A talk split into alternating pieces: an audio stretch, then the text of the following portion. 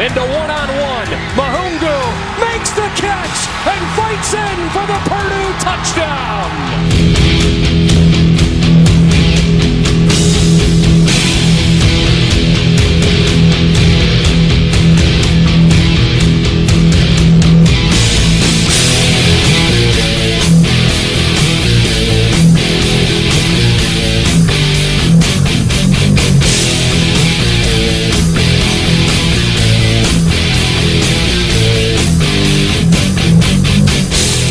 Salut à tous et bienvenue pour cette nouvelle euh, émission euh, consacrée à l'actualité du collège football. Émission spéciale donc intersaison avec le euh, top 25 euh, annoncé en exclusivité par le site de Blue Pennant. C'était déjà le cas la saison dernière. On n'oubliera pas les nouvelles importantes de ces derniers jours, notamment la simplification de la procédure des transferts donc décidée par la NCA et puis également un petit détour par la draft supplémentaire puisque certes la draft officielle est passée à la fin du mois d'avril, mais euh, quelques joueurs peuvent toujours s'inscrire euh, par un autre biais. On sera un peu plus précis euh, là-dessus tout à l'heure, avec notamment les intéressés qui se euh, présentent donc à cette euh, édition supplémentaire. Pour m'accompagner, euh, comme à chaque édition, j'allais dire comme à chaque semaine, mais euh, là, euh, on fait quelques petites entorses quand même. Bientôt, Euh, bientôt pousse- chaque semaine. on- Bientôt, ouais, mais on pousse pas le bouchon trop loin non plus euh, en cette période d'intersaison. Euh, Donc, euh, Morgane Lagré, rédacteur et fondateur du site de Blue Pennant, est en ma compagnie. Salut Morgane. Salut Yellow. Et on enchaîne tout de suite. Donc, on va, avant de s'intéresser au top 25, on va laisser un petit peu de mystère en s'intéressant donc à la rubrique nouvelle. C'est parti.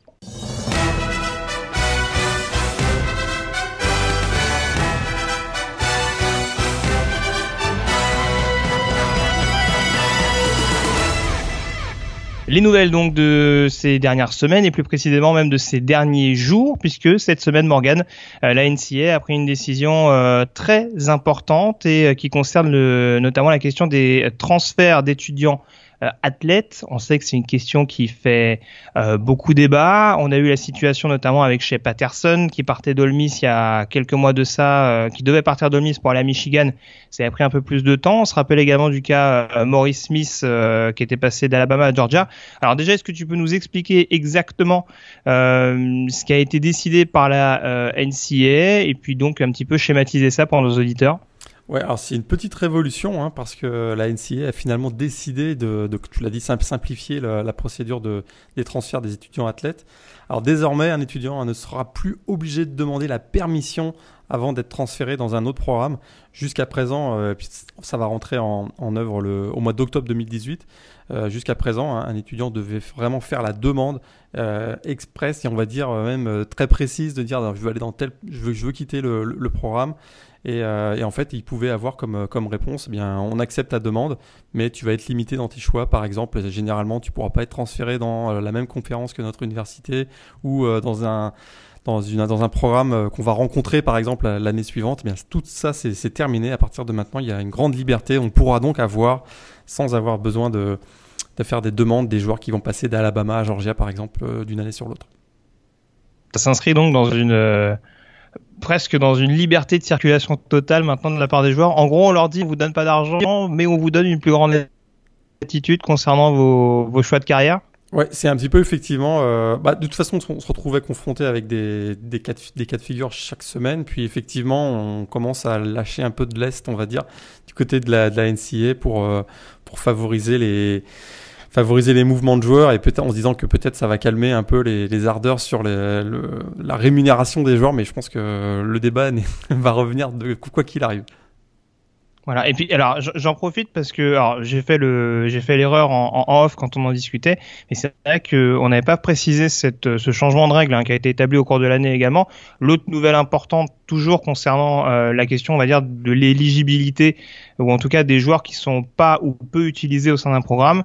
Euh, on savait que du côté de la NCA, quand on jouait au moins quatre matchs, alors, en tout cas quand on démarrait une saison en étant redshirté, euh, donc en étant euh, étudiant au sein de l'université mais pas éligible en tant que joueur, euh, dans ce cas de figure-là, si euh, on, enfin, si on était amené à disputer plus de quatre matchs, le redshirt sautait automatiquement. Un match même, c'était un match. Un match même. dès que voilà, tu jouais, dès que tu jouais, tu sautais ton. tu perdais ton redshirt. Ouais, on se souvient de Shea Patterson. je, je qui avait été appelé cette- à la rescousse. euh, ouais. Ouais, je ressors souvent cet argument là, mais qui vraiment était euh, destiné à être redshirt une année. Et la blessure du quarterback titulaire de Ole Miss l'avait forcé à, utiliser son, à jouer finalement son année redshirt. Et, en fait, ben, la NCAA a, décidé de, combler ce, cette, ce, problème-là finalement en autorisant un joueur qui serait redshirt à participer à quatre matchs sans perdre son année redshirt. Hein, L'objectif, c'est de, c'est très clairement eux ils l'ont annoncé comme euh, lutter contre euh, un, fléau qui, qui est euh, que certains joueurs finalement se forcent à jouer blessés pour ne pas coûter un redshirt à un de leurs coéquipiers ou même certains programmes forcent les joueurs à jouer pour ne pas utiliser un redshirt. Et donc très clairement, ça c'est l'objectif et celui-là. Et donc un joueur freshman par exemple pourra jouer au, mois de novembre sans perdre son année euh, redshirt. Parce que, alors, juste pour essayer d'être euh, schématique le plus possible, on peut redshirter un joueur, mais euh, on va dire en, règle générale, plutôt quand il est freshman. Après, à partir de la saison sophomore, junior ou senior, c'est surtout en cas de blessure. Exactement. Alors que là, pour le coup, si un joueur joue pas au moins 4 matchs dans une saison, il peut décider de son propre chef d'être redshirté Tout à fait. Voilà, donc c'est voilà, c'est la spécificité euh, du coup euh, le changement entre avant et maintenant. Euh, là aussi, c'est pareil, un peu plus de liberté et du coup, ça éviterait des joueurs. je prends l'exemple bête d'Alabama, mais voilà, à des joueurs 5 étoiles qui pour le coup jouent très très peu de matchs parce qu'il y a énormément de concurrence devant. Éventuellement de dire bah j'ai pas joué suffisamment, donc plutôt que d'être jugé par les équipes NFL que sur une saison, on va dire. Je me laisse la possibilité, la latitude d'avoir au moins une année supplémentaire pour éventuellement faire mes preuves en universitaire. Donc ça, c'est pas inintéressant non plus à ce niveau-là. Mais en tout cas, ça va dans le bon sens, ces règles décidées par la, par la NCA. Plus, euh, plus, on sait que, par exemple, il y a beaucoup de joueurs qui, seniors par, et juniors, enfin des gens qui vont se présenter, des joueurs qui vont se présenter à la, à la NFL, à la draft NFL, qui refusent de jouer le ball. Bah là, ça va permettre de, de, faire jouer des freshmen, par exemple, qui n'auraient pas du tout joué euh, au cours de la saison, de jouer le, le ball de fin de saison et d'avoir des effectifs euh, au moins complets à l'occasion de ces matchs-là. On est d'accord. Euh, une petite transition à présent. Euh, on passe donc à cette petite passerelle, parce que j'évoquais notamment les joueurs stars qui voulaient se repérer par la NFL, des joueurs notamment qui vont s'aventurer, on va dire plus tard que prévu, vers l'univers professionnel. en l'occurrence, donc les joueurs qui se sont inscrits il y a quelques jours à la draft supplémentaire NFL. Alors, qu'est-ce que la draft supplémentaire C'est un événement qui n'a pas forcément lieu tous les ans. Euh, mais qui en tout cas permet, euh, on va dire, au milieu de l'été, à des joueurs qui n'auraient pas senti le besoin de s'inscrire dès le mois d'avril, euh, de s'inscrire cette fois-ci parce que dans l'impossibilité éventuellement de jouer en college football la saison prochaine. C'est le cas notamment de trois prospects, donc c'est surtout des raisons académiques. C'est toujours. Ouais, on en, parlait en off, Morgan. C'est très clairement un joueur qui s'est pas présenté à la draft et dont le statut ou l'éligibilité a changé depuis la draft. Très clairement, euh, dans 99% des cas, c'est parce qu'ils n'ont pas, euh, ils ont académiquement perdu leur éligibilité. En gros, ils n'ont pas eu les notes supplémentaires pour garder leur éligibilité. Et en fait, on leur ouvre une voie, une porte finalement au mois de juillet. Tu l'as bien expliqué euh, pour, pour se présenter dans une draft supplémentaire. Tu l'expliques très bien, tu l'expliques beaucoup mieux que moi d'ailleurs.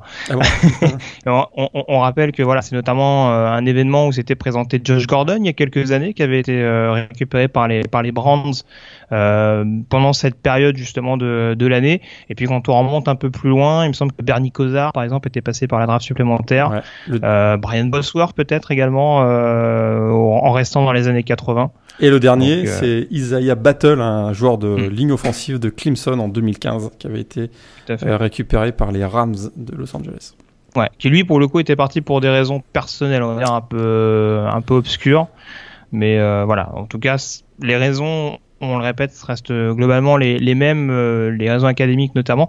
Et apparemment, les defensive backs ont pas très bien bossé cette année. T'as remarqué Il y a beaucoup de joueurs du backfield défensif, euh, en tout cas de joueurs importants, euh, puisque on rappelle quand même le processus de la draft supplémentaire. C'est donc un système d'enchères qui va être mis en place, avec donc chaque franchise NFL qui va éventuellement proposer un tour de draft pour récupérer le joueur qui serait susceptible de l'intéresser, et celui qui met le meilleur tour de draft forcément récupère la mise euh, et perdra en conséquence euh, le tour correspondant lors de la draft de l'année prochaine. Je sais pas si c'était très clair ce que j'ai dit, mais exactement ça. Je me suis compris, c'est essentiel. Voilà, on va dire que Cleveland avait dépensé un deuxième tour pour George Gordon euh, il y a quelques saisons. Ils avaient perdu leur deuxième tour de draft au mois d'avril lors de l'exercice suivant. Voilà, exactement. Donc, alors les principaux candidats donc à cette draft supplémentaire, celui qu'on va dire qui attire le plus l'attention, c'est euh, Sam Bill, cornerback de Western Michigan, mais pas que, puisqu'on a également Adonis Alexander, cornerback également en provenance de Virginia Tech, et un petit peu plus en rentrée encore, Brandon Bryant, safety de Mississippi State. Euh, alors, qui peut prétendre éventuellement à être sélectionné Morgan et enfin voilà quel joueur pour le coup euh, mériterait d'être sélectionné par une équipe euh, NFL à tes yeux? Moi, je me demande si les trois vont pas être vont, pas être choisis parce que ils ont tous un profil un peu différent. On va dire qu'Adonis Alexander, le cornerback de Virginia Tech, peut-être le plus expérimenté des trois. On sait aussi que Virginia Tech c'est une vraie usine à cornerback ou à defensive back donc euh, il vient, on va faire confiance finalement à son, à pédigré, on va dire. Euh, je pense qu'il a vraiment une bonne chance. Mais les deux autres qui sont peut-être un petit peu moins connus, quoique Sam Bill, hein, le cornerback de Western Michigan, je ne sais pas si tu te souviens, mais il avait intercepté Sam Darnold euh, dans le match d'ouverture de la saison dernière. Et il avait été même sélectionné dans l'équipe All Mac. Je pense que c'est un joueur aussi qui a. avait réussi deux interceptions l'an dernier. C'est peut-être celui qui a, va dire, qui a peut-être le moins de chance en raison de sa provenance, on va dire Western Michigan mais un joueur quand même qui peut être assez précieux. Et Brandon Bryant, euh, euh, un joueur extrêmement explosif, hein, euh, qui tourne à, je crois qu'il avait fait moins de 4,25 sur 40 yards. quelque chose comme ça, donc il pourrait jouer peut-être même sur les retours de, de coups de pied. voilà, donc probablement plus Adonis Alexander, mais les deux autres sont pas, auront quand même, à mon avis, une petite chance. Alors, question pourrie qu'on n'a pas du tout préparé en off. Si tu es general manager d'une équipe NFL, quel tour de draft tu mets sur ces joueurs-là? Adonis euh, Alexander, je pourrais mettre un cinquième, un cinquième tour peut-être, mais euh, les deux autres, euh, pas plus, pas plus de 6 quoi.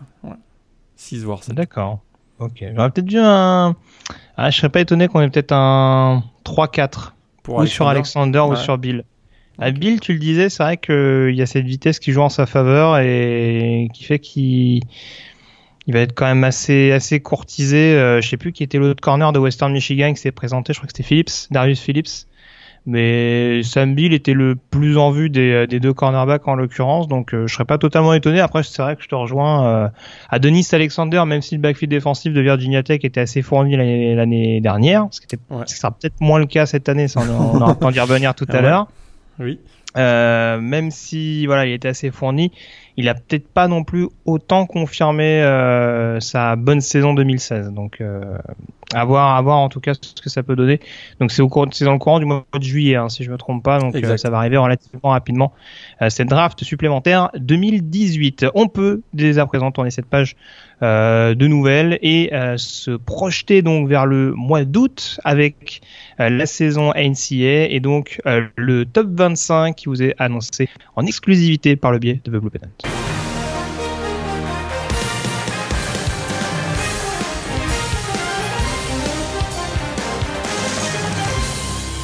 Alors, je parlais du mois de juillet hein, concernant la draft supplémentaire. L'annonce du top 25 doit pas être si loin que ça. Hein. Je pense que il me semble que c'est fin juillet, début août que ça tombe généralement. Ouais, début août si je me trompe pas. Le top 25. Euh, voilà, le journal Associated Press qui annoncera euh, donc euh, son classement avant que le comité de playoff donc le fasse en cours de saison régulière. Et nous on est plus fort, on le fait au mois, on le fait au mois de juin. Bah ouais, attends, les doigts dans le nez. Nous on voit tout avant tout le monde. on annonce les champions de deuxième division, enfin on est des ouf. Dois-je rappeler que Morgan annonce même les scores des finales?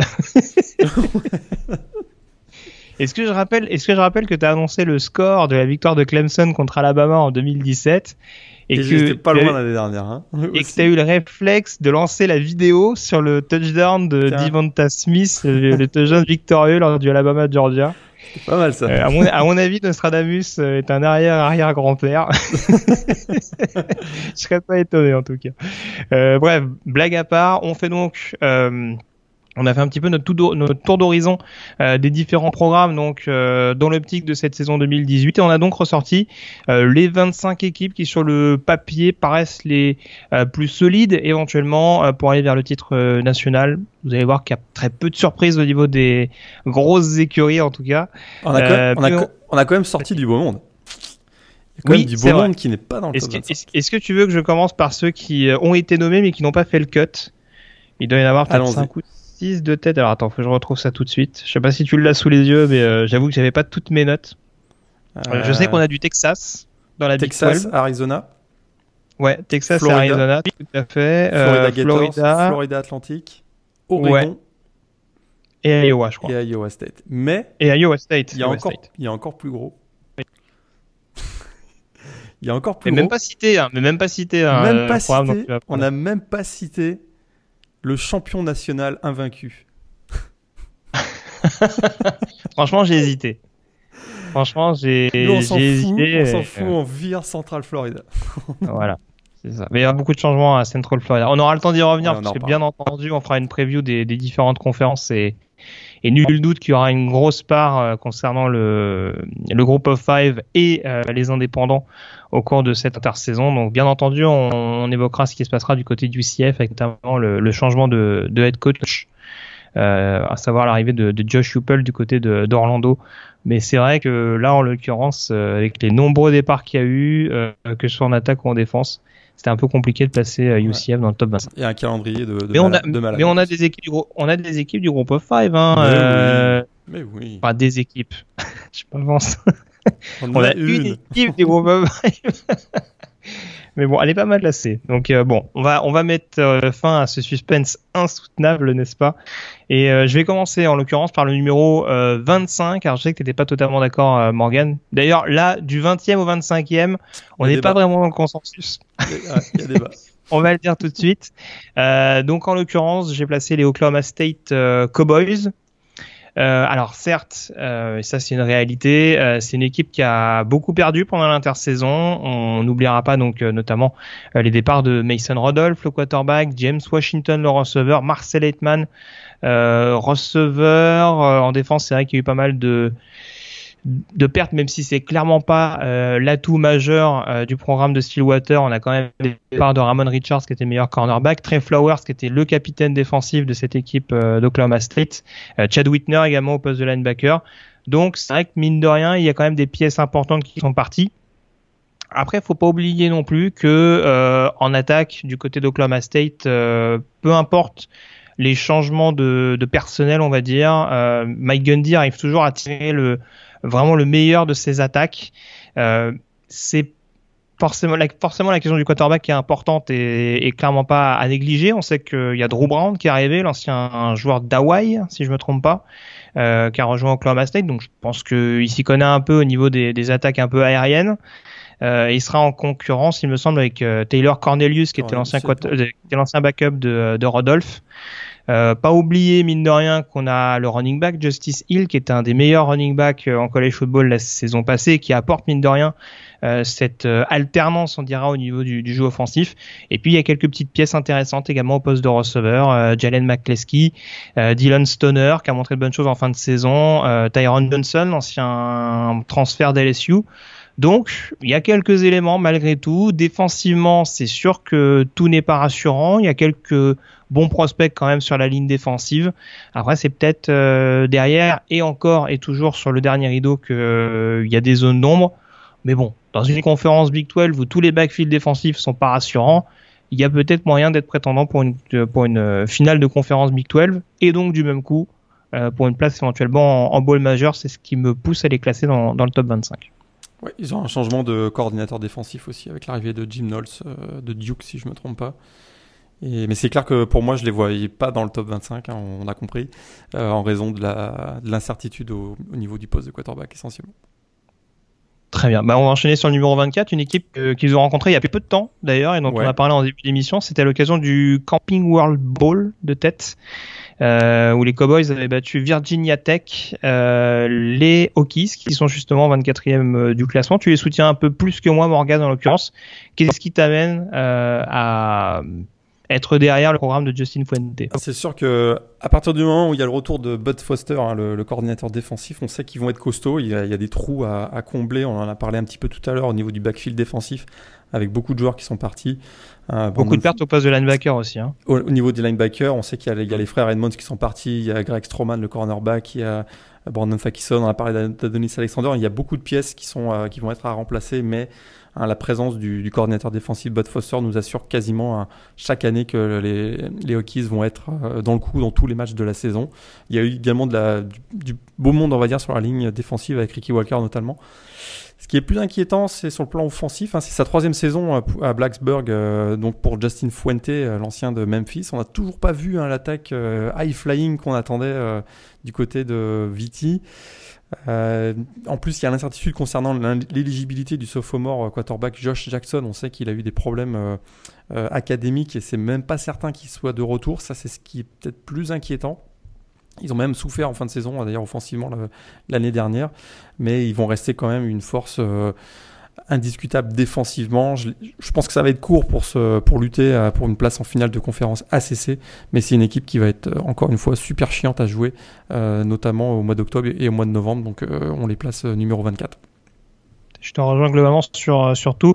On passe au numéro 23 avec un ancien head coach d'ACC, justement, qui a pris la direction de la conférence SEC, Jimbo Fisher, qui rejoint les Texas AM Aggies. Alors, là, on parlait d'une incertitude au poste de quarterback. Je pense qu'on est totalement dedans du côté de College Station.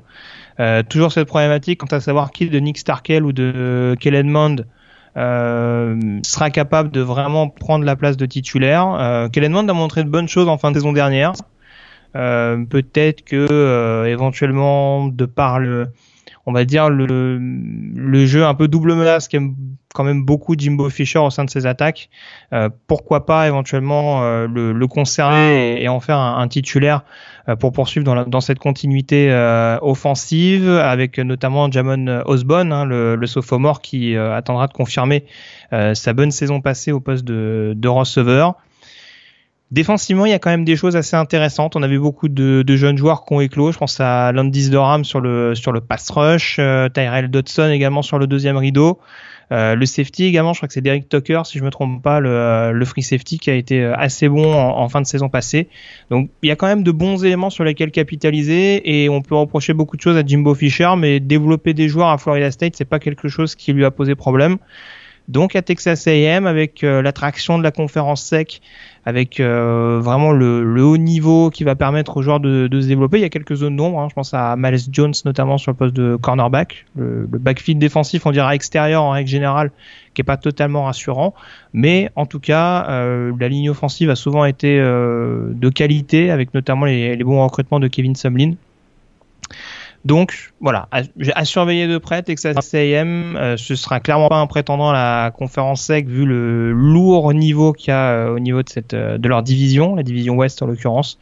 Mais c'est ce qui m'amène donc à les classer au niveau des 25 meilleures équipes potentielles de ce college football. On passe au numéro 22 Morgan et on reste dans la conférence SEC avec un changement de coaching staff, mais une équipe qu'il faudra toujours suivre de très très près.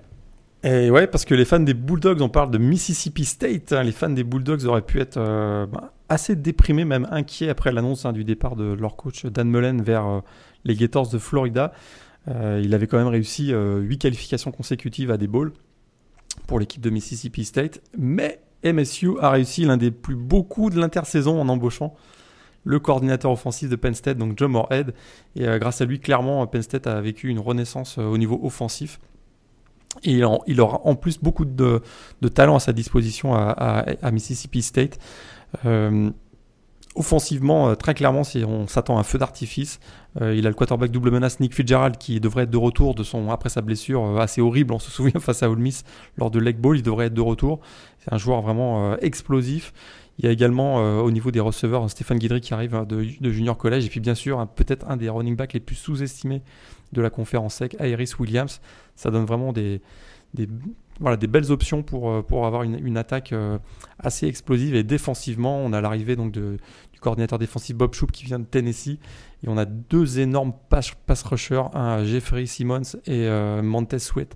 Et à mon avis, ça c'est une équipe qui va, comme, comme souvent d'ailleurs, embêter beaucoup de monde dans la, dans la SEC West. Et je vois bien Mississippi State peut-être pas euh, se battre pour, euh, pour le titre de division, mais encore une fois, euh, créer une ou deux surprises cette année en 2018. Je te rejoins globalement. On va rester dans la conférence sec. Hein, c'est un peu le, le, petit quart d'heure. Je, je, rassure tout de suite les auditeurs. il y aura beaucoup de représentants de la ACC dans, dans ce classement des top 25. On n'est pas, on n'est pas très originaux là-dessus. Euh, donc numéro 21, euh, les South Carolina Gamecocks, euh, équipe un petit peu en, en pleine émergence euh, depuis à peu près deux ans et euh, notamment l'arrivée de, de Will Muschamp, équipe qui avait fini deuxième hein, de, de, la division Est dans la conférence euh, derrière les Georgia Bulldogs en, en 2017. Donc c'est une équipe encore une fois qui surfe sur sa nouvelle vague, sur Jake Bentley notamment au poste de quarterback. On sait qu'il y avait pas mal de casse l'année dernière au niveau des stars offensives et ça a pas empêché euh, le programme donc des Gamecocks de, de, très bien figurer malgré tout. Euh, Rico Dowdle va donc revenir au sein du backfield offensif. Euh, aux côtés notamment euh, DJ Turner, donc euh, ça va être quand même à, à surveiller de, de, très très près. Et puis au niveau du poste de receveur pour appuyer Brian Edwards, on a le retour de l'électrique Dibo Samuel, euh, ce qui devrait quand même euh, être assez assez intéressant. Alors certes, certes, il y a la perte de d'Aiden Hurst pardon au poste de Tyden, mais il y a quand même une très très belle attaque sur euh, sur le papier. Tu voulais rajouter Morgan? Bah, c'est balade, une attaque avec Will Muschamp, t'imagines? On devient fou à South Carolina, on, on aura tout vu. alors pour le coup, je persiste des signes, je le dis depuis l'année dernière, mais je pense également que la défense va continuer de se développer. Euh, on parle quand même assez peu de DJ Wanham qui attire beaucoup l'attention au niveau du pass rush. Ouais. Euh, faudra voir la relève à ses côtés sur la ligne défensive, mais on sent qu'il y a quand même une petite progression.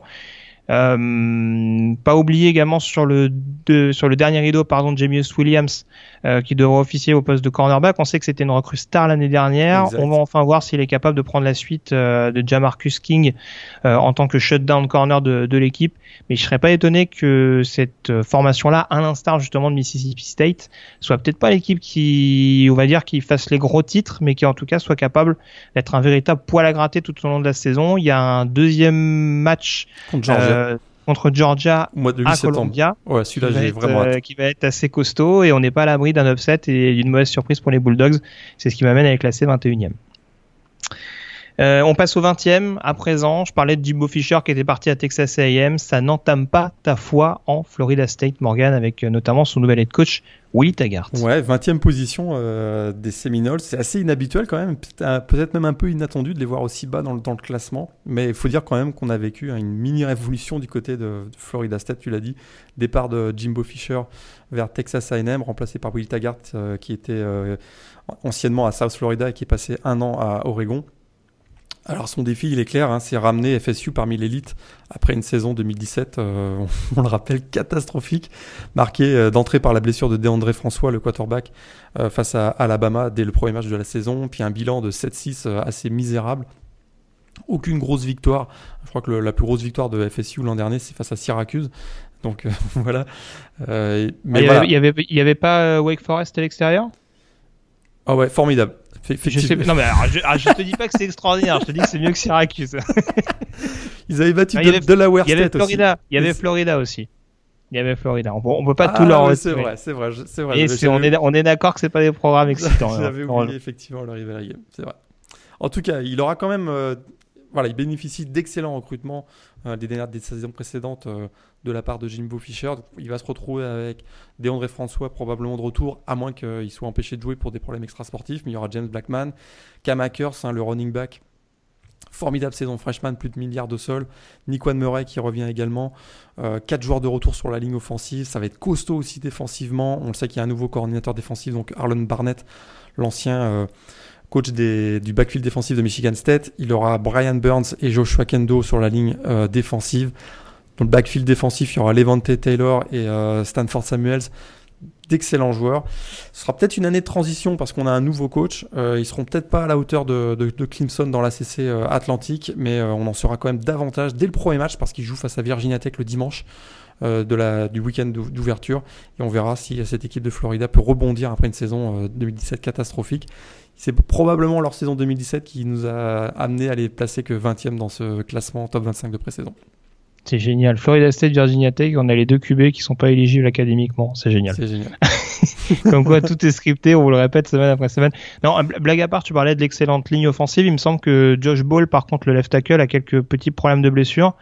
Euh, je sais pas où ça en est. Il me semblait avoir vu que ça pouvait entamer le début de saison. Ouais, je sais pas absolument. Si... Il s'est blessé euh, au cours des, de, du spring practice, si je me, si je me souviens bien.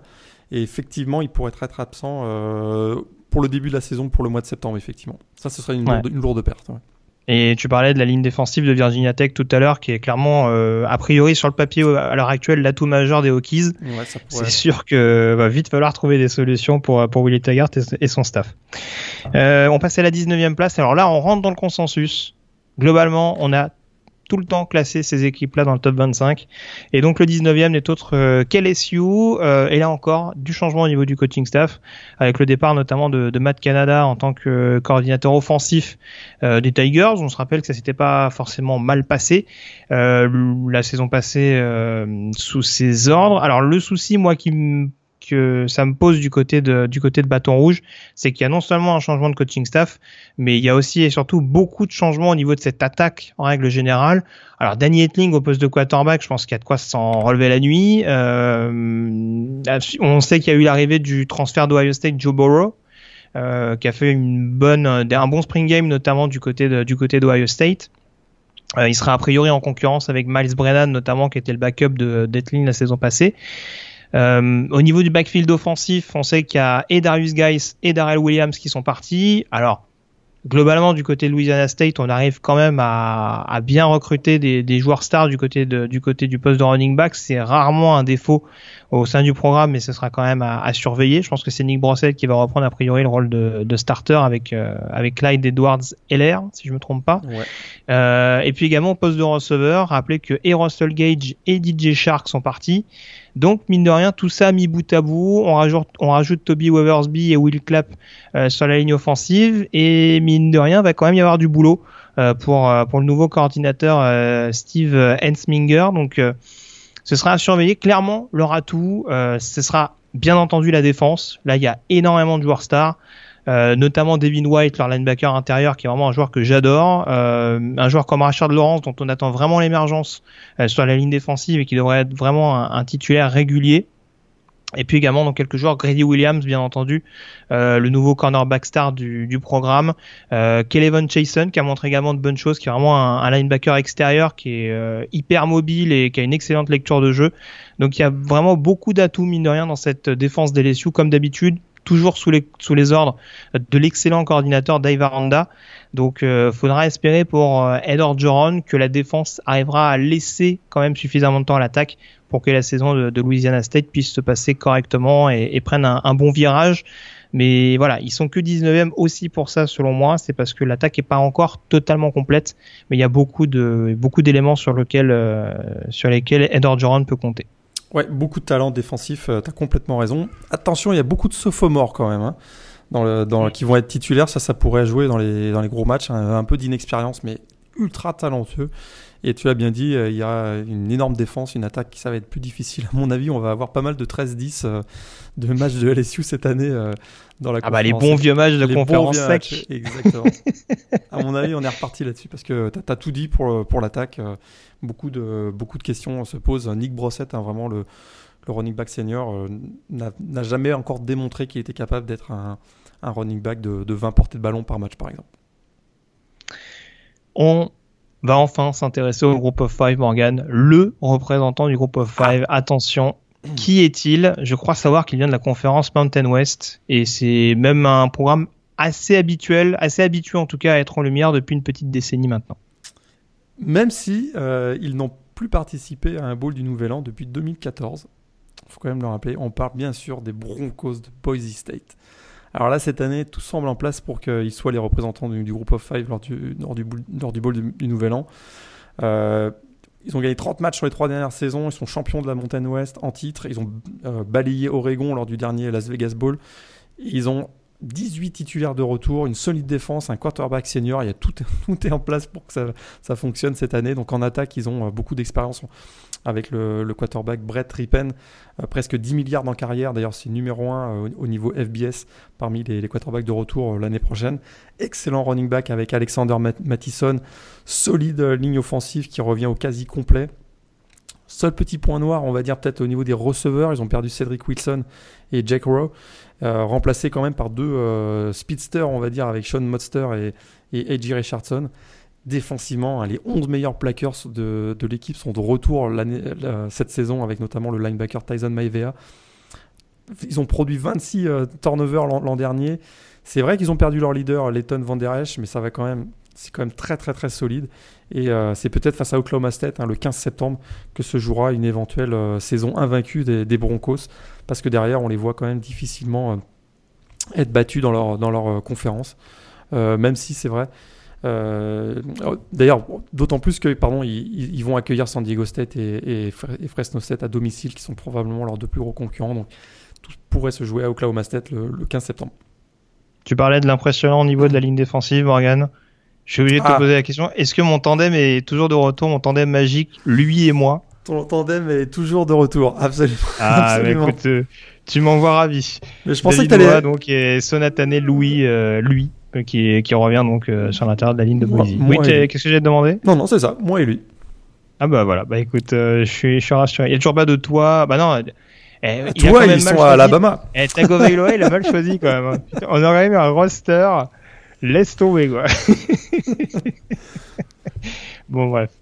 Euh, on adore les Polynésiens. Hein. Bah ouais, ouais. T'imagines s'ils avaient joué à l'époque avec le fameux CJ Ayou oui, ah, je pense que ça aurait, été, ça aurait été quelque chose de grandiose. Bref, bon, parenthèse mise à part, euh, Boise State qui est donc 18e euh, donc de, ce top 25 euh, de Blue Pennant, on passe désormais au 17e, on prend la direction de la conférence euh, Big 12 avec une équipe qui revient un petit peu sur le devant de la scène. On sait que ça a été un petit peu compliqué ces dernières années, notamment pour son head coach Dana Olgorsen, légèrement menacé. là, ça repart sur de bonnes bases avec notamment l'arrivée de Will Greer au poste de quarterback, considéré sans doute comme un des meilleurs QB euh, pour la saison 2018 à, à venir s'il reste en forme, bien entendu. Il y a eu quelques petits pépins physiques la saison passée pour lui, mais en tout cas, euh, Willie Rear, donc euh, qui va emmener cette attaque de West Virginia avec euh, de très bons prospects autour de lui. On ne cite pas forcément David Seals the Fifth au poste de receveur. Ils sont très imaginatifs dans la famille. Hein. Ils s'appellent tous David.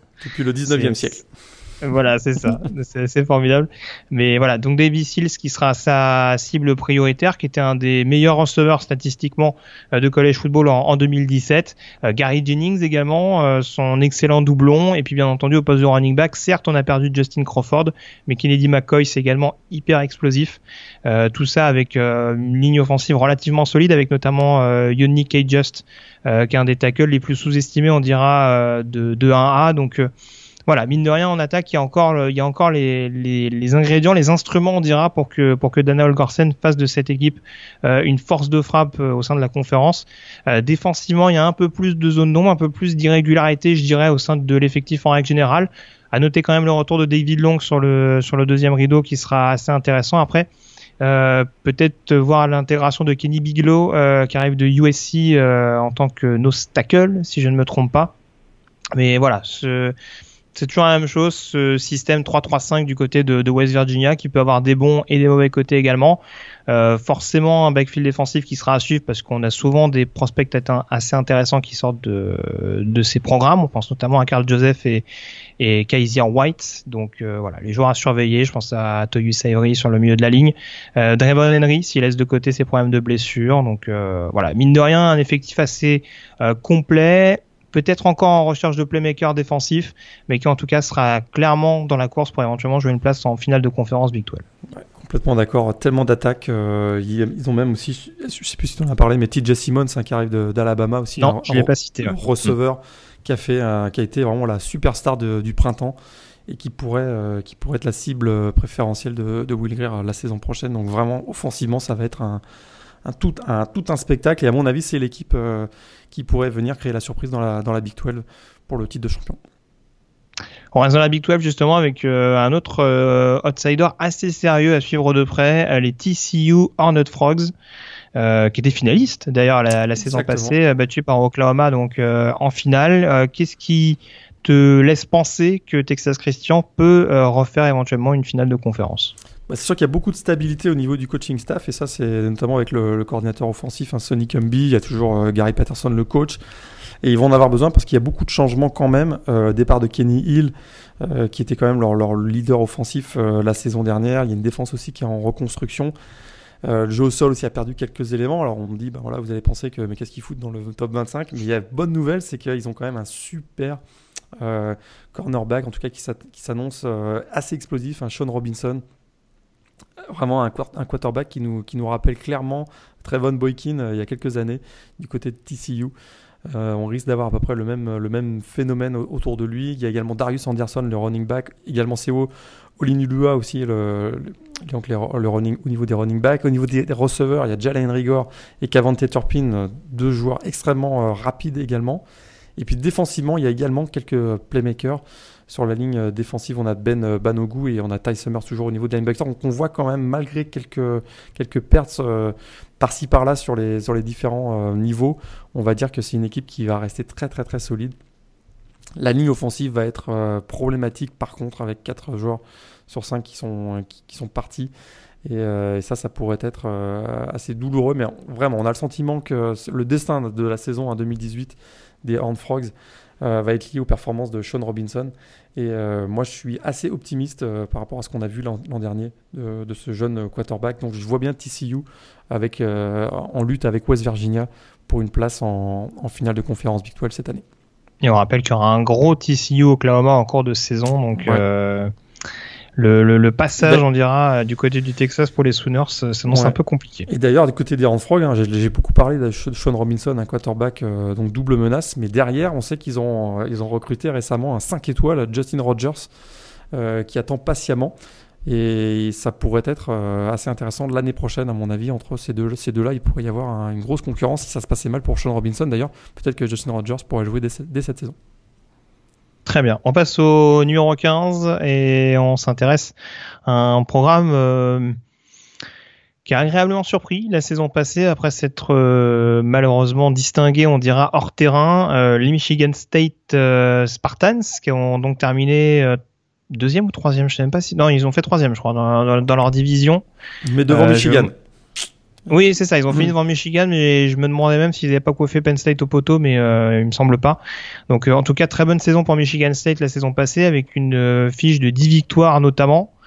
Euh, une très bonne saison notamment du quarterback Brian Lewerke, euh, LJ Scott, euh, le très bagarreur et polyvalent running back des Spartans qui revient et qui sera a priori le titulaire indiscutable parce qu'il avait tendance à porter les, les à partager les portées de balles ces dernières années. Euh, et puis également une classe de receveurs assez prometteuse, Felton Davis the notamment, euh, qui était la menace principale de, de Lee Warkey la saison passée et, qui devrait euh, soulager son, son quarterback. sans oublier Cody White, sophomore, qui a été la bonne surprise de la saison dernière. Donc mine de rien, il y a pas mal de, de potentiel dans cette équipe. La ligne offensive, ça reste souvent une force du côté d'East Lansing, donc j'ai du mal à voir cet état de fait changer. Et puis défensivement, il y a quasiment aucun départ sauf erreur de ma part, il y a quasiment, euh, il tout l'effectif au, complet, euh, notamment le deuxième rideau avec euh, les impressionnants Joe Bacci et, et Andrew Dowell. Donc ça va être à, surveiller de très très près. L'émergence également du cornerback désormais sophomore Josiah Scott, qui avait, qui s'était également bien intégré au sein du backfield défensif la saison passée. Donc voilà, la question ça sera toujours de garder un, bon pass rush. On sait que, que Kenny Willekes avait euh, été assez performant la saison passée dans ce registre-là, mais ça reste, une équipe extrêmement complète du côté de, Michigan State et une équipe qui notamment défensivement, et l'avait montré du côté de Michigan, est capable de totalement faire déjouer les attaques adverses. Donc euh, c'est ce qui me paraît extrêmement légitime pour les classer assez bien, en l'occurrence 15e au niveau de ce top 25. Ouais, très clairement une équipe en, pleine progression. Il faudra qu'ils évitent de. Là, l'année dernière, ils ont très clairement fait une, fantastique saison, mais ils sont passés euh, deux fois à travers, et puis bien à travers, si tu te souviens. Ils avaient pris une raclée à Ohio State et à Notre-Dame. Et c'est, à mon avis, c'est sur ces matchs-là qu'ils vont devoir faire un, gros effort, je pense. Je suis d'accord. Alors, je vais, je vais laisser ton chat dans la gorge s'exprimer, Morgan, sur le numéro 14. Ça va mieux. Euh, voilà. Alors un peu moins de stabilité en l'occurrence euh, pour le 14e issu de la conférence Pac-12. Euh, les USC Trojans sont relativement bien classés au niveau de ce top 25. Est-ce qu'ils peuvent rééditer la performance de remporter la conférence Pac-12 comme c'était le cas en 2017 Ouais, et pourtant euh, c'est le début de l'ère post-Sam Darnold. Hein. On sait qu'avec le quarterback qui a été sélectionné au premier tour de la dernière draft NFL, ils ont remporté hein, le premier titre de champion de la Pac-12 depuis l'ère Pete Carroll. Ça remonte quand même pas mal. Ils ont fait deux participations à des bowls, notamment on se souvient un fantastique Rose Bowl et en, 2016 et l'an dernier le, Cotton, Bowl, Cotton Bowl un peu moins bon battu par Ohio State. Alors est-ce qu'on aura une année de transition pour les Trojans Ça c'est la, vraie question.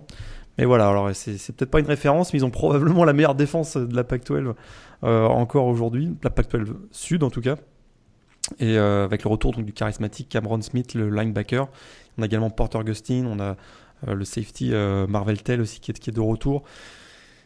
On sait qu'au niveau du recrutement, cette équipe-là va être encore et toujours ultra rapide en, attaque. Une nouvelle génération de joueurs arrive. Hein, le running back Stéphane Carr. On a un receveur Tyler Vaughn qui, promet énormément. Il y, a eu, beaucoup de pertes, ça c'est certain. c'est la saison dernière avec Jones notamment qui est parti. Euh, des receveurs aussi sont, partis. La vraie question, ils sont placés, au, ils sont placés 14e très, clairement parce qu'il y a beaucoup de talent, euh, offensivement, défensivement. Mais la vraie incertitude, c'est l'inexpérience hein, au niveau du, poste de quarterback. Alors c'est sûr, il y a un phénomène qui est là, on connaît hein, le, prospect 5 étoiles, JT Daniels. Est-ce qu'il sera prêt pour mener l'attaque de USC dès, euh, dès le mois de septembre? C'est une vraie question. c'est sûr que on a des références des dernières saisons où on se dit que ça marche pour les freshmen. Hein. Jalen Hurts à Alabama en 2016. L'an dernier, Jack Fromm avec euh, Georgia, ça a bien fonctionné pour des freshmen. Est-ce que c'est la nouvelle pépite, on va dire, du college football, JT Daniels? Est-ce qu'il sera capable de produire dès sa première saison en, tant que true freshman au sein de l'attaque de USC C'est en tout cas le pari, à mon avis, qu'on va faire du côté de, des Trojans. Et euh, il sera pas aidé par une, le problème aussi, c'est qu'il sera pas aidé par une ligne, euh, une ligne offensive, qui, a, accordé 30 sacs l'année dernière. Alors, euh, bah, tout se jouera probablement pour eux euh, lors des deux matchs en déplacement à Utah et à Arizona. Est-ce que dans ces euh, atmosphères un peu hostiles, il va réussir à, produire? En tout cas, c'est sûr qu'il y a du talent partout. C'est probablement encore l'équipe qui est favori dans la, dans la Pac-12 Sud, mais, très clairement, il y a des jeunes pousses qui arrivent et ils vont devoir, être, ils vont devoir vraiment progresser et montrer qu'ils sont capables de prendre le relais assez rapidement dans la saison. Et puis on parlait euh, des, des comment dire des, des joueurs qui étaient partis. Euh, pas oublier également euh, l'inéligibilité de, de, Jack Jones, hein, le, le, cornerback, euh, qui est désormais inéligible donc pour des raisons académiques et qui était quand même un presque devenu le cornerback numéro un devant Ayman Marshall. Donc ça fait quand même une, une perte significative du côté de ce Ferncal. Exactement. On passe au numéro 13 à présent et j'ai pas intérêt à me louper parce que euh, je vais parler maintenant des Notre-Dame Fighting Irish, cher à Morgan Lagré. Et je suis pas, suis pas le seul, hein, parce que tu as vu qu'on a fait un petit, euh, on a fait un petit bracket au cours du printemps. Et euh, il semblerait que les fans francophones soient des amateurs et des fans aussi de Notre-Dame. J'ai cru que tu allais dire des hommes de goût, mais en l'occurrence, je pense que tu seras d'accord avec ça. D'ailleurs, ça, c'est sûr et certain. La preuve par l'exemple. Donc euh, voilà, en effet, on vous remercie en tout cas d'avoir voté nombreux pour le pour le bracket de, de Blue Pennant. Qui, euh, qui, a donc en effet euh, vu Notre-Dame devenir l'équipe préférée donc des des auditeurs du site. Donc voilà, merci encore à vous pour votre participation, on va dire, j'allais dire nombreuse, mais c'est pas très français. Bref, en tout cas, merci à vous pour vos pour vos nombreux passages sur ce bracket. Notre-Dame, donc, on, on y vient. Euh, alors, un petit peu de changement, mais euh, quand même une certaine forme de continuité, Morgan. Je vais, je vais préciser exactement. Pas de changement au niveau du poste de quarterback. A priori, c'est Brandon Wimbush qui devrait garder la main euh, du côté de South Bend. En tout cas, il a démontré, on dira, au cours de printemps, d'assez bonnes choses pour éventuellement mettre de côté Yann Book. Et c'est Pat Juricek, je crois, le, freshman qui arrive du côté de Notre-Dame cette année. Donc, euh, a priori, Wimbush devrait garder les commandes. Euh, j'espère timidement quand même que Chip Long jouera un peu plus à la passe euh, cette saison. Il avait laissé augurer un petit peu cet euh, état de fait euh, lors du Citrus Bowl, donc j'espère que ça va continuer dans cette dans cette optique-là.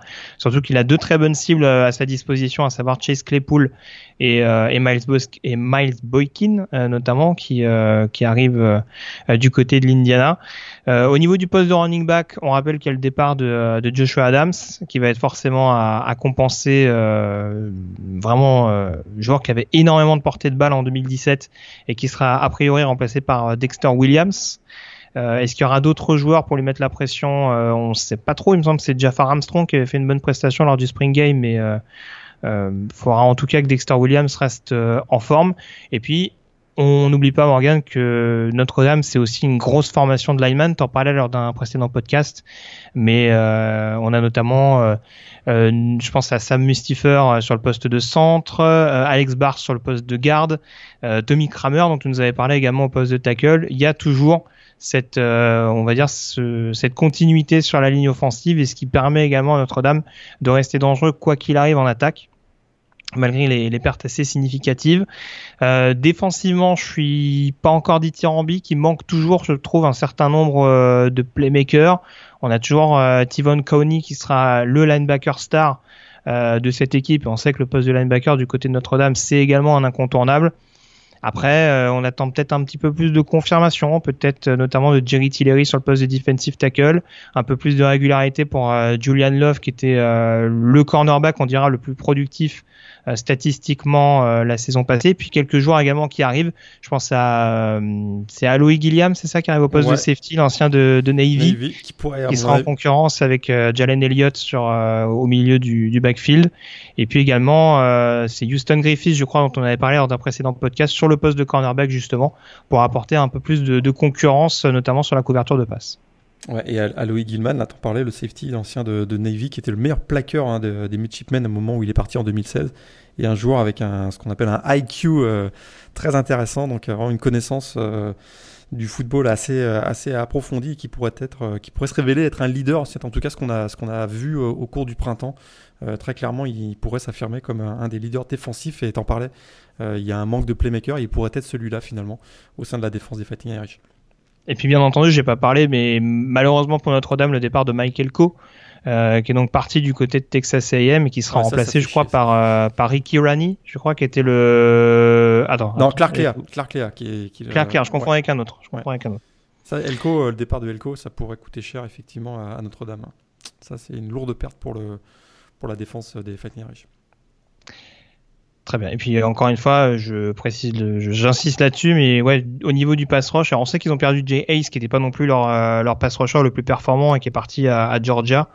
Euh, on attend peut-être de voir ce que va donner. Euh, je crois que c'est Delin Ace qui revient et puis le deuxième dont j'ai oublié le nom, bien entendu. Mais je vais essayer de retrouver ça. Mais bon, en tout cas, tu me rejoins globalement, Morgan. J'ai pas dit trop de trop de saucisses sur sur ton programme favori et chéri? Aucune bêtise. Ok, bon bah formidable. On va pouvoir passer à la suite avec le numéro 12. Euh, et on reste dans l'excellence académique, j'ai envie de dire. Euh, on prend la direction de la Pac-12, le Stanford Cardinal, finaliste de la conférence Pac-12 l'année dernière et qui a donc une carte à jouer, euh, que ce soit localement ou nationalement. Ouais, alors là, c'est la, stabilité absolue. Hein. David Shaw, fidèle au poste, 5 titres de champion de division Pac-12 North depuis qu'il est arrivé, il a pris le relais de Harbaugh. Malgré de nombreux départs en, défense, hein, on sait qu'ils ont Harrison Phillips, Justin Reed, Kenton Mix, c'est une équipe qui va rester encore euh, très très très solide. Vraiment, je reste assez optimiste pour cette équipe euh, de Stanford. Alors, évidemment, le retour inattendu du senior Bryce Love, le running back, 2118 euh, yards au sol l'an dernier, plus de 8 yards par course, 19 TD, le grand favori pour le titre de du, trophée S-Man a, priori en, début de saison, en pré-saison en tout cas. Et euh, il jouera en fait euh, aux côtés du quarterback Keji Costello, euh, qui a été absent au cours des sprint practice, mais qui est vraiment, on semble avoir trouvé un quarterback qui, voilà, qui va bien, qui va bien s'organiser, qui va bien correspondre au, au, style de jeu des, du, du, Cardinal. le seul problème, hein, c'est qu'ils ont un calendrier dantesque au mois de septembre, avec San Diego State, USC, Oregon et Notre-Dame. Rien que ça. Ça, ça pourrait, euh, s'il démarre bien la saison, c'est très clairement une équipe qui va être, euh, comme l'an dernier d'ailleurs, euh, un des favoris et un des gros candidats dans la, dans la Pac-12. Est-ce que Bryce Love sera capable de porter à lui tout seul hein, l'équipe en, 2000, en 2018 jusqu'au titre de conférence Pac-12 Ça, j'en doute quand même un petit peu parce qu'on on a encore une équipe de Pac-12 dont on va parler tout à l'heure qui, à mon avis, pourrait, venir le, pourrait venir être les champions cette année. Mais en tout cas, Stanford, ça va rester très très très solide. Toujours voilà, une équipe accrocheuse, euh, très grosse qualité de plaquage. Euh, on ne connaît pas encore euh, énormément. Il y, a, un certain nombre de, de sophomores qui arrivent. On ne connaît pas encore tout à fait les noms, mais je suis très très convaincu, très optimiste sur leur, sur leur qualité à plaquer les adversaires. Et ça, c'est une marque de fabrique du côté du Cardinal. Après, je sais pas si tu la partages, mais c'est vrai que très très grosse cote pour KJ Costello quand même, hein. justement pour alterner le, jeu offensif et soulager un petit peu Bryce Love. Euh, on va pas dire qu'on est au niveau d'Andrew Luck, faut peut-être pas exagérer, mais en tout cas, on est beaucoup plus dans un style de quarterback pocket passeur que ça pouvait être le cas ces dernières années euh, du côté de Palo Alto. Ouais, D'ailleurs, c'est le, le, le, renouveau de Stanford l'an dernier, c'est à partir du moment où Keller Christ s'est blessé. Keller Christ, d'ailleurs, qui est parti du côté de Tennessee. Et lorsque mais ça fera plaisir aux fans des Volunteers. ils le savent, déjà. tout se passe bien, les gars. Ils le savent déjà, je pense. Mais en tout cas, c'est très clair qu'à partir du moment où KJ Costello était titulaire à Stanford et monté en puissance euh, euh, tout au long de la, fin de saison 2017. D'ailleurs, on peut spolier nos auditeurs hein, et dire que Tennessee n'est pas dans le top 12. Bizarrement, hein, ça, arrivera peut-être bientôt, mais, euh, mais on en reparlera dans la preview. Je suis pas, je suis pas hyper pessimiste pour les pour Tennessee. Euh, bref, bon, en tout cas, euh, je vais enchaîner. Alors, juste pour la précision, j'ai retrouvé mon pass rusher de Notre-Dame. Il s'agissait bien sûr de Khalid Karim, euh, qui sera donc l'alter ego de, Delin Hayes, donc en, en 2018. Euh, le numéro 11, donc, euh, une équipe qu'on a suivie d'assez près, mine de rien, en France ces dernières semaines. Les Michigan Wolverines, tu en parlais tout à l'heure, Morgan, programme d'Ann Arbor qui a commis euh, une infamie en terminant derrière le, voisin Michigan State, en perdant même à la maison euh, contre les, les Spartans. Euh, Jim Harbaugh qui mine de rien est de plus en plus menacé donc du côté du côté des Wolverines. Et donc on attend un petit peu comme le sauveur le transfert majeur donc de Michigan au cours de cette intersaison, l'ancien quarterback d'Olmis dont on parlait tout à l'heure chez Patterson, qui a donc officiellement rejoint le programme euh, de Michigan. Euh, on sait qu'il a montré de bonnes choses hein, du côté des, rebelles, même s'il n'a pas joué euh, une saison complète, une saison en tout cas vraiment complète, sans problème de blessure du côté d'Oxford.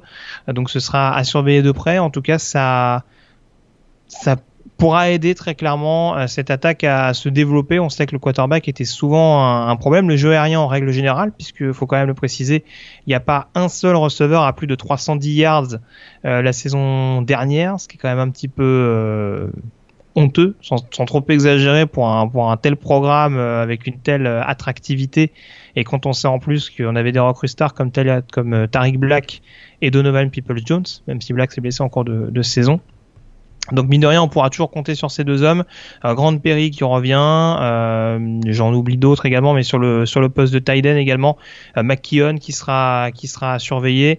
Donc euh, et puis euh, également donc sur le poste de running back, Kara Nigdon qui qui est devenu vraiment le porteur principal de cette équipe de Michigan, qui est à la fois rapide et puissant, donc il pourra vraiment correspondre parfaitement au, au, jeu donc de, de John Harbaugh et, et des Wolverines euh, pour clairement euh, permettre à Michigan de franchir ce palier-là. Il y a la question de la ligne offensive euh, que j'ai pas toujours trouvé rassurante la saison passée et pourtant on sait que c'est d'habitude une arme euh, majeure donc du programme.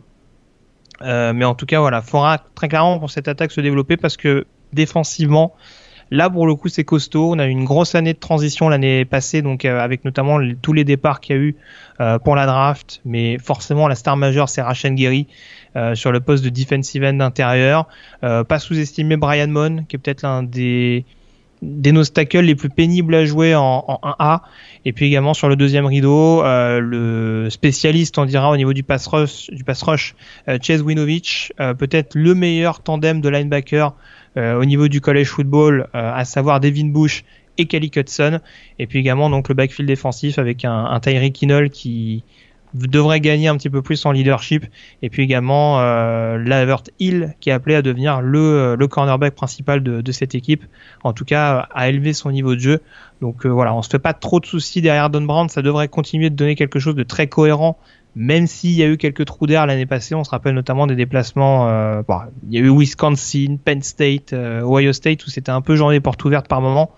Mais il faut dire que l'attaque était très très clairement en dessous. Euh, là, si l'attaque élève son niveau de jeu, il y a moyen que Michigan soit dans le coup jusqu'au bout pour éventuellement prétendre à, une finale de conférence Big Ten, même si ça s'annonce très dur. Ouais, défensivement, c'était la troisième meilleure défense hein, du pays l'an dernier, meilleur contre la passe. t'as tout, tout dit et c'est sûr pour Michigan, pour qu'il puisse euh, aller jouer la finale de conférence Big, Ten, euh, il, va, faudra un, chez Patterson euh, de gala, semaine après semaine, à mon avis. Effectivement, la ligne offensive, je suis, je suis d'accord avec toi, ça pourrait être leur point faible cette année. Ce qui est problématique dans une, dans une division où on va avoir de sacrés clients au niveau de la, du pass rush et à l'intérieur de la ligne. Donc, Paraît-il, ouais. alors, d'une bonne défense, on passe à une autre. Le numéro 10. les Oklahoma Sooners. Eh ouais. Vainqueur de la conférence. Excuse-moi, je te, coupe, mais du coup, j'ai marqué un petit temps d'arrêt dans ma présentation, c'est de ma faute. Mais, vainqueur de la conférence euh, Big 12. Alors, leur atout majeur, c'était l'attaque jusque-là, sauf qu'il y a eu le départ du Heisman Trophy en titre. Il y a eu quelques Est-ce qu'on peut quand même se fier à Oklahoma cette année? Il y a eu quelques départs, t'as raison. Ils perdent Baker Mayfield, ils mhm. perdent euh, Mark Andrews, le tight end, ils perdent Orlando Brown, leur euh, left tackle ça fait beaucoup, mais on peut quand même dire que la, transition euh, euh, entre le légendaire Bob Stoops et Lincoln Riley a été plutôt une réussite, et ça c'est plutôt encourageant. Une équipe qui aurait pu sombrer l'an dernier, ça pas du tout. Bon, c'est vrai qu'ils avaient Baker Mayfield, donc c'était quand même un gros avantage. Mais, mais j'ai quand même l'impression que c'est une équipe qui a des raisons d'espérer parce qu'il y a un très fort, euh, très fort duo de running back, hein, euh, Rodney Anderson et Trey Sermon, même si ce dernier s'est blessé, presque 2 milliards d'AE2 l'an dernier. Un groupe de receveurs ultra talentueux, euh, Marquis Brown et CD Lamb notamment. Malgré, donc on l'a dit, le, départ de Orlando Brown, le left tackle, on a une ligne offensive qui va rester super stable avec 4 titulaires sur 5 de retour. Et même le, backup hein, de Orlando Brown l'an dernier, c'est une star montante. Euh, donc ça pourrait être, euh, il pourrait donc avec Bobby Evans, donc ça pourrait être pas mal. Et euh, voilà, il y, a, deux prometteurs quarterbacks. Ça, c'est sûr que pour succéder à Baker Mayfield, on a quand même l'ancien 5 étoiles Kyler Murray et l'ancien 4 étoiles Austin Kendall. Ces deux-là vont se, voilà, vont se tirer la bourre au, mois d'août pour savoir récupérer la place de titulaire. A priori, ce serait Kyler Murray pour sa dernière saison. On sait qu'il va être, rejoindre le baseball professionnel en 2019. Et donc, il va y avoir encore énormément de vitesse pour, pour Oklahoma. En défense, il y a également beaucoup d'espoir euh, avec, euh, on pense au linebacker Kenneth Murray, on pense à Parnell Motley, le, cornerback. Il y a, je, voilà, je vois un groupe qui, qui monte en puissance depuis 2-3 années, euh, même défensivement, ça avait été souvent critiqué. On voit que l'équipe est capable de faire des bons matchs. Et voilà, je trouve qu'à moins, à moins d'avoir un Will Greer et des Mountaineers complètement qui nous sortent une saison mémorable, je vois pas comment les Sooners pourraient laisser filer le titre de champion de Big 12 en, 2000, en 2018. Euh, Encore une fois, il y a des déplacements un petit peu piégeux. Hein. C'est vrai que je parlais de TCU tout à l'heure. Le déplacement à Iowa State, il euh, faudra s'en méfier. On sait que les Cyclones avaient battu Oklahoma euh, du côté de Norman l'année passée. Donc, s'ils arrivent à, si Matt Campbell arrive à bien surfer sur la vague, ce sera pas un déplacement sympa. Et puis, je pense qu'il y a également le déplacement à West Virginia. Donc, voilà. Là, pour le coup, on aura l'occasion de voir si l'attaque est toujours au, au niveau de ce que pouvait proposer Baker Mayfield et ses coéquipiers la, saison passée. On passe au numéro 9 à présent avec euh, en retournant dans la conférence Big Ten et euh, dans la division Ouest, si je me trompe pas. Non, Est. Oui, Est. Pardon, tu vois, je savais bien que j'avais un doute quelque part. Euh, les Penn State Nittany Lions. Alors là encore, il y a eu pas mal de pertes. Hein. On parlait de Baker Mayfield du côté d'Oklahoma. Euh, il y a mine de rien un joueur extrêmement important, un joueur longtemps euh, candidat au titre de, de Iceman Trophy qui est parti au cours de l'intersaison, le running back Saquon Barclay. Euh, alors, il y a malgré tout, on en parlait dans un précédent podcast, pas forcément de quoi paniquer, on va dire, du côté du University Park. pas mal de, de relèves. savoir que Miles Sanders, qui était le backup de Saquon Barclay, va être amené à, à prendre le relais, peut-être en, duo, on va dire, avec le, le freshman euh, Ricky Slade, qui est une des recrues stars de, de l'intersaison. Euh, mais en tout cas, voilà, un, un duo qui pourrait éventuellement euh, se faire la main pour proposer une alternance à Tracy McSorley, qui devrait malgré tout être la star de l'attaque du côté de Penn State. On l'a vu extrêmement solide sur pas mal de rencontres, notamment des rencontres où Sequan Barclay pouvait être un peu plus dedans. on l'a vu avec beaucoup d'assurance, je pense notamment au match contre Washington. Euh, lors du bowl qu'a remporté Penn State. Mm. Donc euh, très clairement, Tracy McSorley est amené à, devenir le, joueur majeur de cette équipe. Alors certes, il a perdu notamment des Sean Hamilton sur le poste de receveur. Mike Gesicki, bien entendu, sur le, sur le poste de Tyden. Je sais pas si j'en oublie un autre. Euh, mais en tout cas, euh, il aura quand même Juwan Johnson qui, a, qui est appelé à devenir le receveur numéro 1. Et là encore, euh, le bon travail, on dira, au niveau du recrutement, leur permet éventuellement de pouvoir compter sur Justin Shorter, receveur star, donc qui a été recruté mhm. pendant, pendant ce, au printemps dernier. Donc voilà, mine de rien, il y a quand même des armes qui ont été très bien renouvelées de la part de James Franklin, une ligne offensive qui est quand même qui reste en grande partie et qui était assez solide la saison passée. On sait que ça a longtemps fait défaut, notamment au début de l'ère Franklin chez les Nittany Lions. Donc ça, c'est quand même un atout majeur. Ce qui m'inquiète un petit peu plus, c'est quand même en défense. Euh, on dira que sur la ligne défensive, il y a énormément d'alternance possible, notamment sur le pass rush. Euh, il y a le retour de Torrance Brand de, de blessures. Euh, on sait qu'il y a pas mal de, de, recrues phares également. Je pense à Jason Howe qui était là. Il y a également un autre defensive end star qui avait été recruté et qui sera également à suivre de très très près. Sharif Miller. Sharif Miller il y a Sharif Miller qui était performant, mais je pensais à, à Shane Simon notamment qui avait été ah recruté la saison passée et qui va être à, à, suivre de près, en tout cas dont on espère qu'il sera capable de vraiment émerger euh, de manière significative, l'ancienne recrue 5 étoiles. C'est au niveau des deux derniers rideaux que je m'inquiète un petit peu plus. Euh, au poste de corner, on a notamment John Reed qui revient de blessure et euh, Amani Orowaniye qui, euh, qui, on va dire, présente un bon duo. Sur le deuxième rideau, c'est un peu plus incertain. Aux côtés de Koa, de, aux côtés de Koa va vraiment falloir trouver des titulaires solides euh, pour compenser notamment le départ de cadres comme Jason Cabinda. Et puis surtout sur le poste de safety, euh, qui va être capable de remplacer durablement Marcus Allen Ça, ça va être des questions très importantes à, à, prendre en compte. On sait qu'Aaron Monroe a été assez intéressant, on va dire, dans un rôle de doublure la saison passée.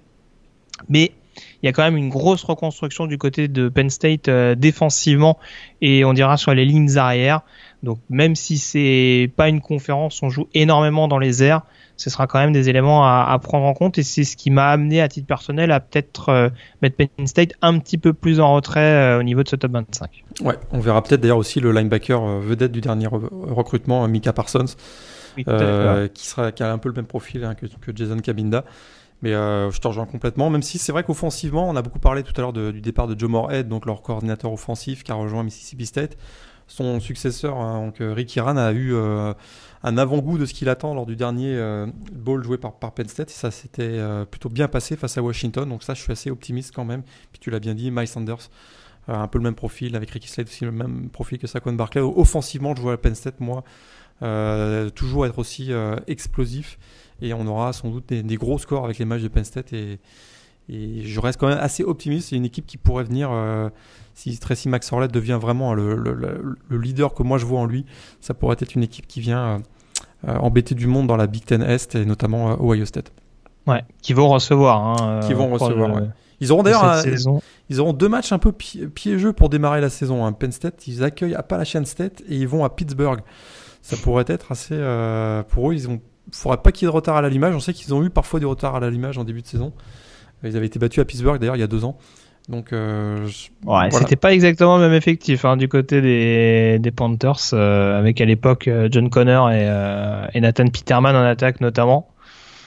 Ouais, mais là, il y a, y a Pickett, là, Ryan Pickett, je sais pas si tu te souviens, mais la fin de saison qu'il a fait avec Pittsburgh, on sent qu'il c'est peut-être c'est peut-être leur nouveau euh, Dan Marino du côté de Pittsburgh. Oula, rien que ça, putain, le mec arrive, ah, le mec arrive sans pression. Hein. Vas-y, gars, c'est à toi. non mais oui, oui non. De toute façon, voilà, ça reste, euh, ça reste un derby de Pennsylvanie euh, en entrée de saison. Donc euh, voilà, si on est, si on n'est pas assez chaud, on dira, je te rejoins, si ça peut être quand même un, match piège. Miami s'en est bien rendu compte l'année passée du bah, côté de Pittsburgh. Donc, et c'était Ryan Pickett d'ailleurs qui avait fait, qui avait fait souffrir la défense de Miami.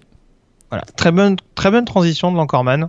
Pas mal, hein. préciser, puisque Miami a donc perdu la saison passée du côté de Pittsburgh, euh, prouvant que les Panthers c'est un programme dangereux. Et eh bien Miami est justement euh, le huitième de ce euh, top 25, finaliste de la conférence ACC. Qu'est-ce qui te laisse penser que les Hurricanes vont rester euh, dans la course éventuellement à un bowl majeur, voire au playoff en 2018. Ouais, parce qu'on rentre dans le top 8, donc là on se rapproche des playoffs. Mais alors, est-ce que Mark Richt a déjà réussi son pari de ramener Miami parmi l'élite du college football? Ça, ça va être une des vraies questions, parce que sa première saison, ça a été euh, vraiment un franc succès, hein, une fiche de 10-0, on l'a dit, euh, qui s'est terminée avec une défaite à Pittsburgh, première finale de la CC de l'histoire des Hurricanes, participation à l'Orange Bowl, une présence médiatique chaque semaine avec le phénomène de la turnover chain. Hein, euh, on sait qu'ils ont fait 31 turnovers l'an dernier. Donc vraiment, on a l'impression que Miami, ça y est, hein, le momentum est de retour. Mais alors, euh, what next? Eh ben, il y a du talent partout, ça c'est certain. Malik Rosier, le, quarterback, euh, qui devrait être peut-être un peu plus constant dans, l'efficacité de ses passes, mais qui quand même reste très très solide. Il a montré de belles choses l'an dernier. On se souvient d'un, match notamment à, Florida State où il avait été très très solide dans sa tête. On a un excellent running back avec Travis Homer. Lorenzo Lingard, donc le, meilleur running back du dernier recrutement, sera également du côté de Miami. Amon Richards au niveau des receveurs. Défensivement, ils ont gardé quand même beaucoup de monde avec, moi je l'adore, le linebacker Shaquille Quaterman. Sur la ligne défensive, il y a toujours Josh Jackson et euh, Jonathan Garvin. Au niveau des safety, peut-être le meilleur duo de safety euh, du pays avec Jaquan Johnson et Sheldrick Redwine. Donc vraiment, voilà, du talent. On a, on a l'impression d'avoir gardé le même corps que l'an dernier. Mais le problème, c'est qu'ils ont fini avec trois défaites. ça, c'est assez embêtant l'année dernière. Euh, face à Pittsburgh, on en a parlé. Clemson en finale de l'ACC et ils se sont fait quand même bien bouger par Wisconsin dans l'Orange Bowl. Ah bah déjà Clemson, ils avaient pris un peu cher quand même. Ils avaient pris cher contre Clemson, absolument. Et euh, voilà, on a l'impression quand même que beaucoup de la saison 2018 va se jouer euh, tout de suite face à LSU lors du, lors du week-end euh, d'ouverture.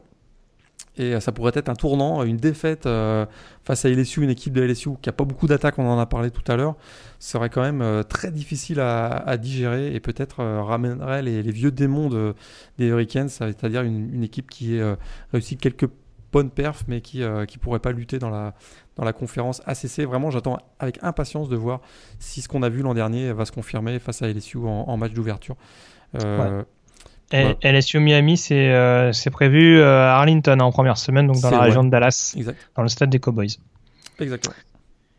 Euh, on enchaîne donc avec le numéro 7 et euh, on prend la direction donc de la conférence Pac-12. Tu parlais tout à l'heure d'un programme qui pourrait éventuellement euh, enquiquiner, on va dire, USC dans sa quête de, euh, de conservation du titre de conférence. Il s'agit des Washington Huskies. on rappelle qualifié en playoff il y a deux ans, pas passé loin de la finale de conférence la saison dernière. Ça s'était joué à peu de choses, une défaite sur le terrain de, de Stanford notamment en fin d'année. Euh, là encore, de nombreux arguments pour euh, l'équipe de, euh, de Petersen, avec notamment, j'ai du mal avec les prénoms, Jake Browning qui revient au poste de quarterback cette saison, mais beaucoup de continuité en règle générale, parce qu'on aura toujours Miles Gaskin notamment qui restera donc pour sa saison senior au poste de, de running back.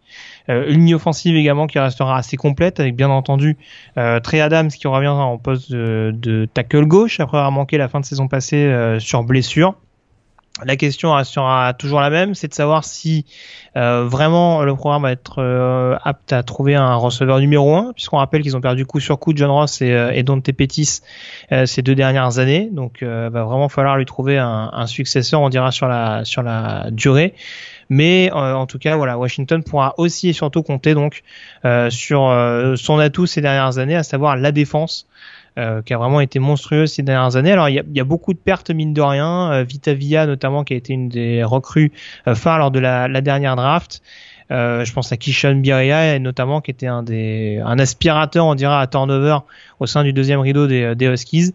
Mais j'en parlais lors d'un précédent podcast. Il y a aussi un, un backfield défensif qui, qui s'annonce euh, assez prometteur, avec notamment la vedette, hein, le free safety euh, Taylor Rapp.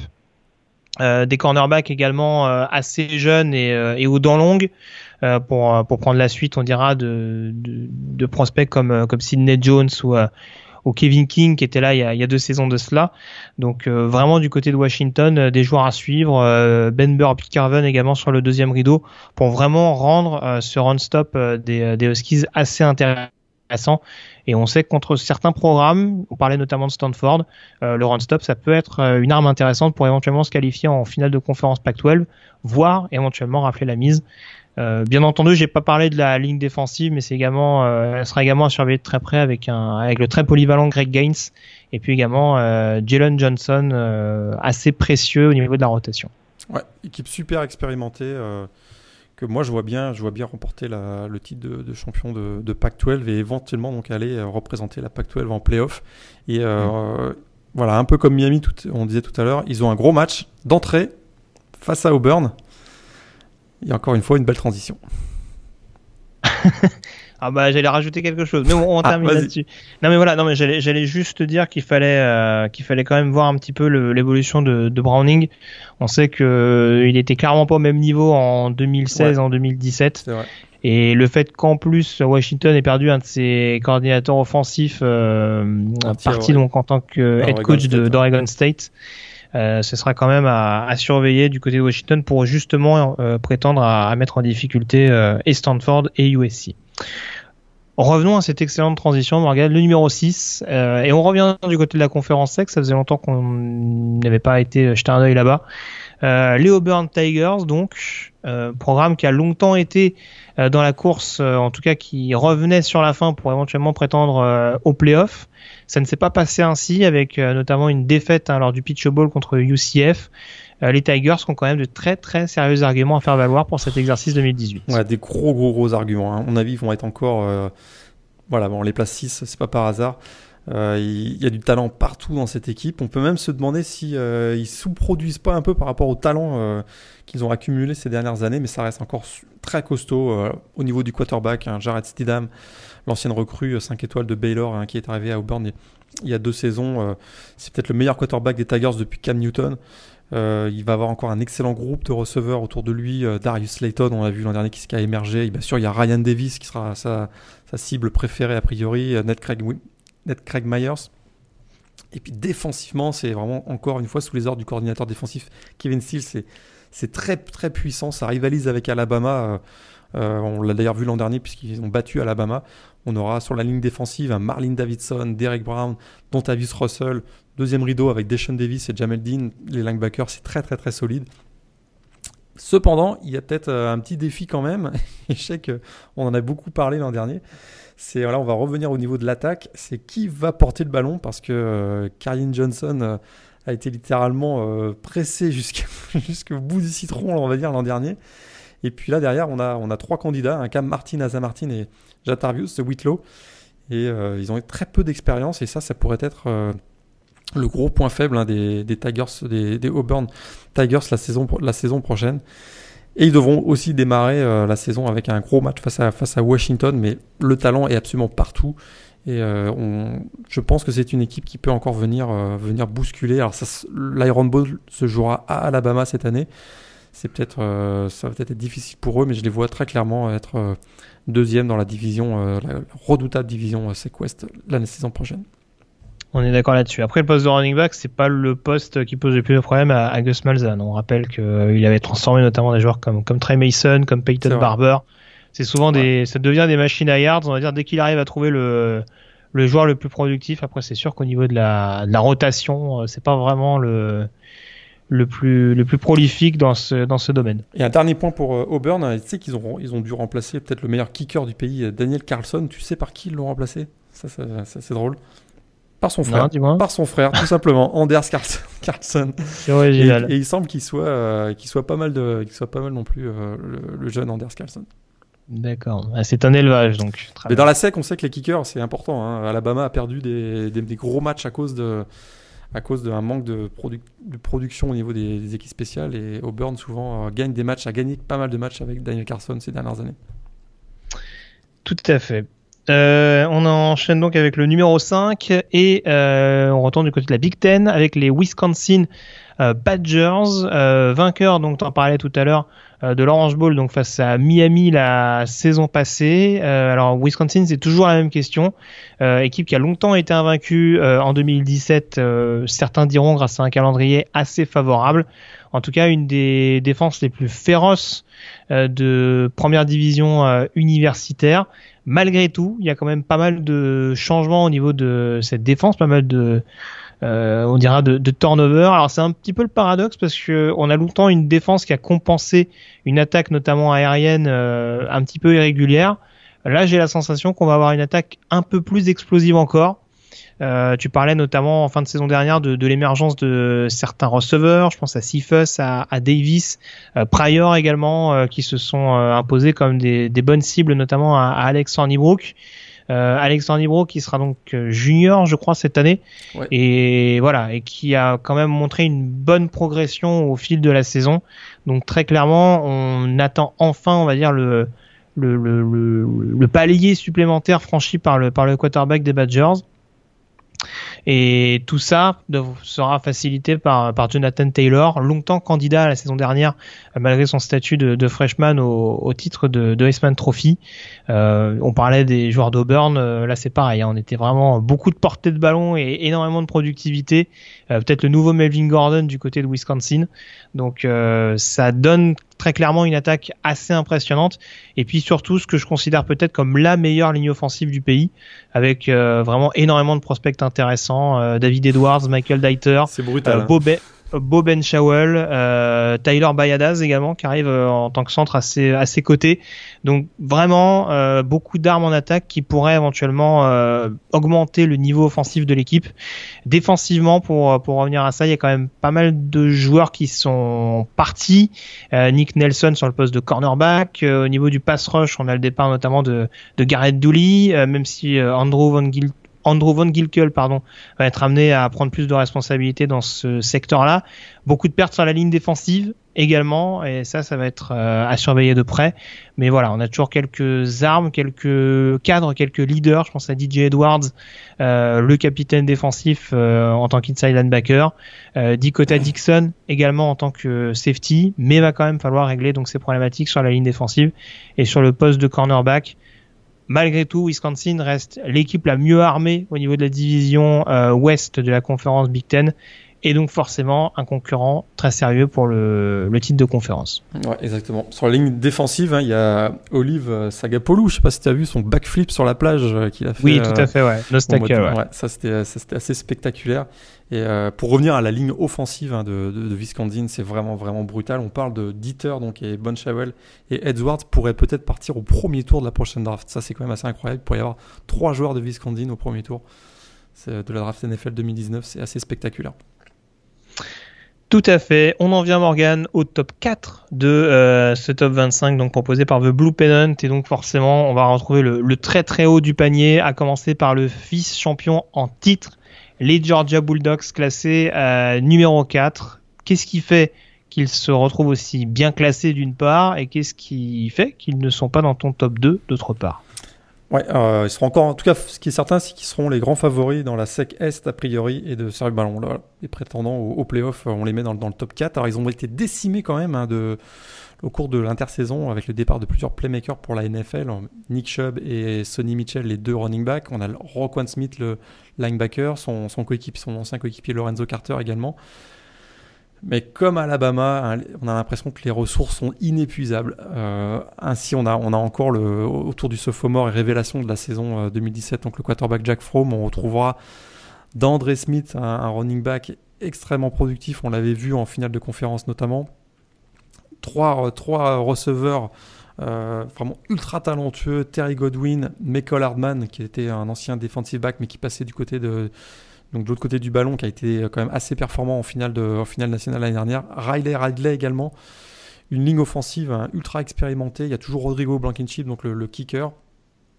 Et puis d'ailleurs, même si euh, Jack Fromm avait des problèmes, euh, ils viennent de recruter le quarterback 5 euh, étoiles Justin Fields. Donc c'est encore une fois bourré de talent. Et puis en défense, hein, le talent est, partout, encore une fois, malgré un, léger manque d'expérience.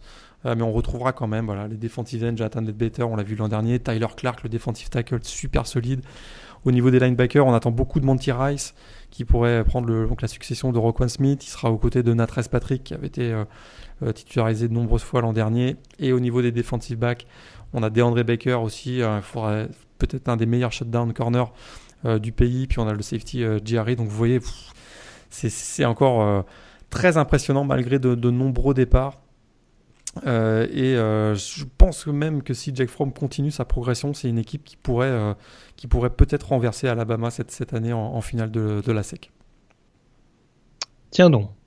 Tiens donc. Bon, en tout cas, en tout cas, les deux se sont comme peuvent déjà commencer à se donner rendez-vous, on, on ouais. va dire, parce que le calendrier ah, est pas ouais. non plus monstrueux? Et alors, on parlait du piège South Carolina tout à l'heure pour les pour les Bulldogs. Mais très franchement, euh, voir un remake euh, Bama Georgia en 2018, c'est tout sauf un fantasme. Ouais. Hein, donc, euh... tout à fait. Je pense leur plus gros match, c'est ils jouent LSU. Qui ils jouent rarement LSU, c'est peut-être leur plus gros match de conférence. Le reste, effectivement, dans la SEC Est, dans la SEC West Est, avec Florida qui est en reconstruction, Tennessee également. Je pense que ça devrait effectivement être assez favorable pour eux.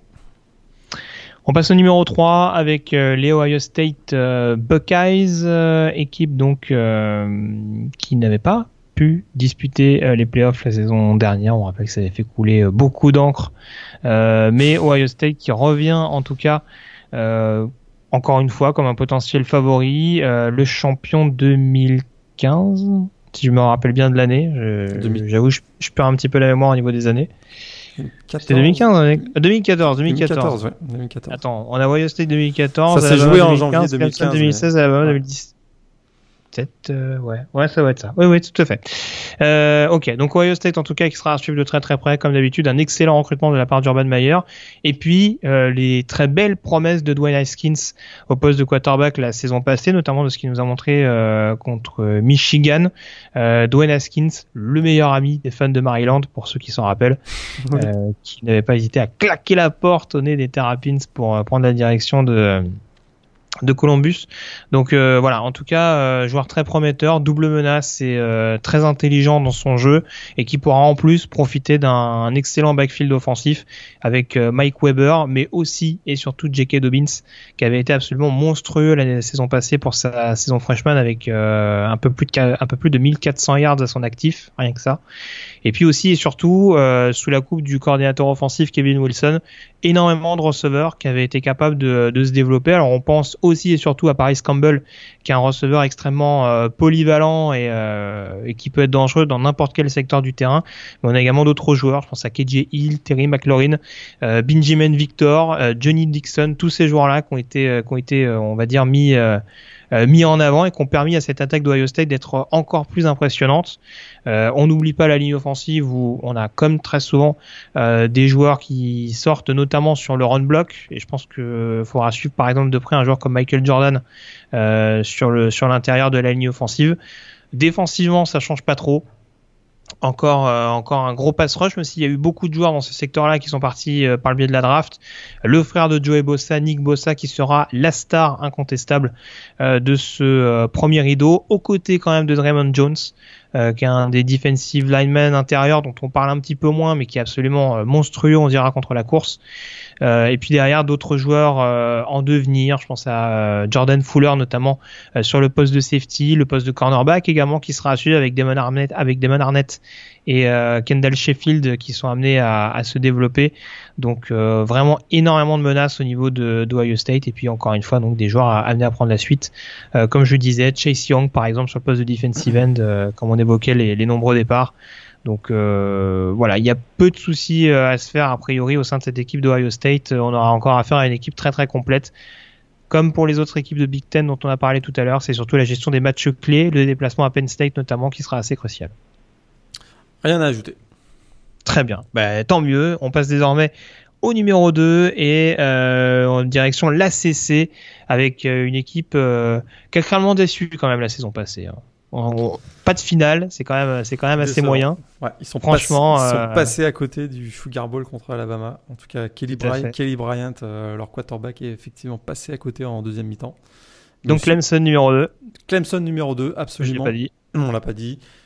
Probablement les grands gagnants de l'intersaison, hein, lorsqu'ils ont appris euh, que l'intégralité de l'une des meilleures lignes défensives du pays sera retour en, 2018. Parce qu'en effet, un peu à la surprise générale, hein, Christian Wilkins, Clayline Ferrell, Austin Bryant ont annoncé qu'ils euh, finalement renonçaient à se présenter à la draft NFL et qu'ils seraient de retour pour leur dernière saison avec les Tigers. Alors du coup, euh, quand on sait qu'il y a déjà Dexter Lawrence, l'ancien prospect 5 étoiles, on se retrouve avec Clemson qui pourra compter sur ce qu'on commence déjà à dire comme la meilleure ligne défensive de l'histoire du college football, ni plus ni moins. Hein, le, front fort va être absolument monstrueux pour, pour Clemson. Ils peuvent gagner quasiment des matchs à, eux tout seuls avec, euh, avec de nombreux sacs et des pressions sur les, running backs adverses. En plus, Clemson a rajouté pendant l'intersaison euh, le, le, meilleur prospect du recrutement 2018 avec le quarterback pro style Trevor Lawrence, qui pourrait d'ailleurs venir embêter Kelly Bryant au poste de, de, quarterback titulaire. Et offensivement, il y a du talent partout. Hein. C'est vrai qu'il y a eu quelques départs, mais euh, il y a du talent partout. On a, on a vu euh, un, T. Higgins, hein, le, receveur extrêmement euh, rapide, qui nous fait un peu penser d'ailleurs à Mike Williams. Hein. Depuis qu'il est arrivé à Clemson, il est régulièrement comparé à Mike Williams. On aura Amari Rogers, on aura à côté d'eux, ces deux jeunes receveurs, on aura celui qui joue je, quoi, sa 25e saison avec Clemson, Hunter Renfro. Bah oui, tu, tu, tu reviens sur le campus, félicitations. Hunter Renfro on finit par se demander même s'il n'était pas de l'équipe championne en 1980, tellement, euh, tellement on a l'impression qu'il est là depuis, depuis, des années. Donc le senior Hunter Renfro sera là, euh, un, slot receiver extrêmement euh, précieux. Est-ce qu'on a dit qu'ils pourront compter sur le meilleur left tackle du pays, Mitch Hayat On l'a pas dit non plus, donc vous voyez, c'est vraiment du talent absolument partout. Et défensivement, on a dit donc le front fort va être très solide. On a le retour également au niveau des linebackers de Kendall Joseph. On a Trey Lamar, hein, le junior qui, euh, qui, monte en puissance. Et le, backfield défensif, c'est extrêmement solide également avec Trevion Mullen, euh, le junior. On a Tanner Muse, également le, le safety. Vraiment une équipe extrêmement, extrêmement talentueuse dans une division euh, atlantique où, à mon avis, ils sont très largement au-dessus du lot. Ils vont probablement aller en finale de conférence ACC. On l'a dit, euh, l'autre division, la Coastal avec euh, Miami, Virginia Tech, c'est peut-être un ton en dessous. On ne voit pas comment cette équipe ne peut pas euh, terminer la saison avec, avec le titre de champion de l'ACC probablement une fiche qui devrait tourner aux alentours de 13-1 ou même ben, je veux dire de 12-1 ou de 13-0 avant d'arriver en finale peut-être de, de, finale nationale. Donc vraiment Clemson très très solide, ligne défensive ultra puissante, beaucoup de talent et un Dabo Sweeney quand même, le, coach qui est également qui est capable de faire des ajustements euh, assez impressionnants au cours des matchs. Donc euh, Clemson numéro 2 de notre classement top 25 de pré-saison. Ouais, je dirais que le seul euh, petit bémol, on dira, par rapport à ces grosses écuries dont on a parlé. Alors, il y a la question du quarterback, mais il y a aussi la question de la concurrence au niveau de la, de la conférence. On en parlait un petit peu tout à l'heure. Je pense notamment à, à Florida State ou à Virginia Tech bah, peut-être y avoir une transition chez certains des, des programmes, mais ça peut être euh, préjudiciable à Clemson, on va dire, pour bien être classé dans l'optique des playoffs. Donc, euh, faudra vraiment pas se louper comme ça avait été le cas l'année passée du côté de Syracuse, même si euh, ça les avait pas empêchés de terminer euh, classé numéro 1 par le comité de playoffs. Mais en tout cas, euh, voilà, ce sera clairement quelque chose à pas sous-estimer pour pas être mis en retrait, on dira, par rapport à, au programme de la SEC ou à Ohio State par exemple dont on parlait tout à l'heure. Ouais, ils auront eux aussi un, deuxième match euh, assez euh, explosif du côté de Texas A&M mm. où euh, Jimbo Fisher, un ancien coach de FSU donc de Florida State, pensait qu'il allait être débarrassé de Clemson en partant dans la SEC. Eh ben non, dès le deuxième match de la saison, il recroise Clemson. Donc ça, ce match-là pourrait être, un, gros piège pour, pour Clemson parce qu'ils vont démarrer quand même avec un match assez facile face à Furman, équipe FCS. Tout est scripté. Je le dis et je le répète depuis des années et des années en NCA, tout est scripté. Nouvelle preuve en l'occurrence. On termine avec le numéro 1, donc euh, pas trop de surprises, hein. il n'y a pas vraiment de quoi faire un énorme mystère. Euh, le champion en titre. Mais non, t'as vendu la mèche tout à l'heure. Ah On aurait pu vendre le truc. Non, non, c'est pas le champion national qu'on a mis numéro 1, c'est euh, l'autre champion national. Ouais, l'usurpateur. Donc euh, Alabama, champion en titre vainqueur, euh, en tout cas de la finale nationale contre Georgia, classé numéro 1. alors on avait plus ou moins évoqué les raisons lors du dernier podcast de la saison passée, mais voilà, on, connaît le recrutement hyper impressionnant de, de Nick Saban. Mais ce qui fait encore plus peur, c'est qu'encore une fois, Alabama était champion la saison passée avec ses freshmen, notamment avec, euh, on va dire, des, des, stars précoces, ce qui n'est pas toujours l'habitude du côté de, de Tuscaloosa. Donc euh, forcément, euh, toi, Tagovailoa, qui va être amené à prendre les commandes de cette attaque au poste de quarterback et qui va pouvoir en plus compter sur le retour au poste de running back de Damian Harris, un des running backs les plus solides du pays et qui a préféré revenir donc pour sa saison senior. Euh, assisté par euh, son homonyme d'ailleurs, un Harris, qui sera peut-être celui qui aura le plus de portée de ballon euh, de par son impressionnant potentiel et ce qu'il a montré la saison passée. Et puis au niveau du poste de receveur, là encore, d'anciens freshmen devenus sophomores et qui ont les dents longues. Jerry Judy, dont on annonçait, dont on annonçait dès son arrivée qui serait la future star d'Alabama. Devonta Smith, l'auteur du touchdown victorieux lors de la finale nationale. Euh, il me semble qu'il y a Henry Ruggs également euh, qui, euh, qui est amené à, à, prendre plus de responsabilités. Donc vraiment beaucoup beaucoup de cibles. la ligne offensive avec Jonah Williams qui est un des tackles les plus cotés au pays. Alex Liverwood qui a été excellent lors de la dernière finale et qui est lui aussi un ancien freshman devenu sophomore. Donc voilà, très franchement, ne serait-ce qu'en attaque, ce qui est pourtant pas la force habituelle d'Alabama, il y a très très clairement du niveau à tous les étages. Et puis bien, entendu, défensivement, là encore, les anciennes recrues 5 étoiles qui chauffaient le banc et qui vont enfin prendre, prendre les commandes. Euh, avec notamment donc le, front seven et bien entendu euh, sans doute la vedette de ce front seven, à savoir Raekwon Davis, euh, le lineman défensif, auteur d'une interception notamment en finale nationale et qui sera très clairement à surveiller de très très très près. Et puis voilà, je pense à d'autres joueurs qui vont revenir de blessures parce que mine de rien, Alabama avait pas été épargné par les pépins physiques. Anthony Jennings sur le poste de Jack Landbacker. Euh, Dylan Moses, euh, on dira sur euh, l'intérieur de la ligne. Mac Wilson également, que, que j'oubliais bien entendu. le backfield défensif qui a été pas mal modifié avec notamment les départs de nombreux joueurs draftés. Je pense à Fitzpatrick, à Harrison. Euh, ou à, ou à d'autres, euh, Everett par exemple. Mais il y a quand même de la rotation. On a Xavier McKinney, euh, Deontay Thompson qui sont d'excellents safety amenés à, à prendre la suite. Sur le poste de cornerback, euh, ce serait pas étonnant de voir un Patrick Sortain euh, Junior, une des recrues stars de la, du dernier national titulaire. Euh, aux côtés par exemple d'un Savion Smith. Donc voilà, il y, a très très clairement du talent à tous les étages. Pas oublier également la Brian Ray, le lineman défensif qui a fait un excellent spring game avec pas mal de pression sur sur le quarterback adverse. Euh, donc ça aussi, ça permet de mettre un peu plus de concurrence sur le premier rideau et ça devrait, malgré le changement de coordinateur défensif avec le départ de Jeremy Pruitt à, Tennessee, permettre au Crimson Tide de rester plus que jamais en coup. Avec, t'en parlais tout à l'heure, Morgan, la réception euh, d'Auburn, notamment lors d'un Iron Ball décisif du côté de Tuscaloosa.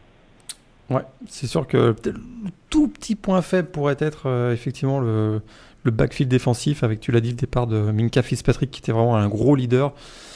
Mais euh, c'est voilà, un numéro 1, ils sont, il y a du talent partout. Ce qui fait peur, tu l'as bien dit dans ton introduction, c'est qu'ils ont gagné le titre avec euh, des freshmen et, et donc on en a au moins encore pour deux ans de, cette génération, des Tagovailoa, des, des Najee Harris, des Ruggs, Jody Smith, on va encore les voir jusqu'en 2019. Mais c'est mais, mais c'est vraiment ce qui est incroyable quoi c'est vraiment ce qui est paradoxal, c'est que euh, je pense que c'est peut-être la première fois depuis des années et des années qu'on est presque plus excité par l'attaque d'Alabama que par la défense. Vrai.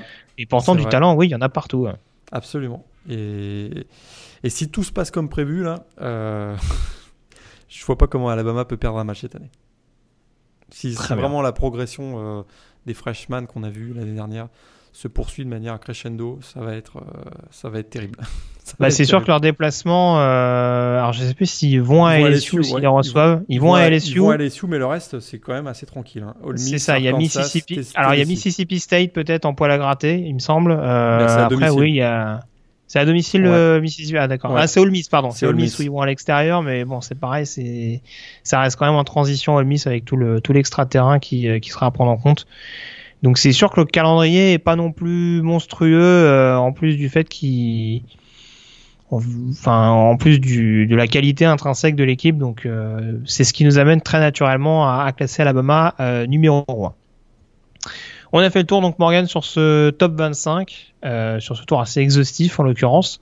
on se donne rendez-vous donc dans quelques semaines bien entendu pour les previews de la saison 2018 à venir avec on le rappelle notamment la saison régulière qui démarrera euh, en amont de la dernière semaine du mois d'août. La semaine zéro. fin voilà, la fameuse semaine zéro, euh, un petit peu. Euh, pas, terrible cette année. Ouais, pas terrible cette année. oui, l'année dernière, on avait eu du Stanford, on avait eu du Colorado State, Oregon State. Ouais, là, on va, on va beaucoup moins rêver. Ouais, on va moins rêver. Je suis pas sûr qu'on fasse une preview week 0 comme l'année dernière, par exemple. pas, sûr non plus.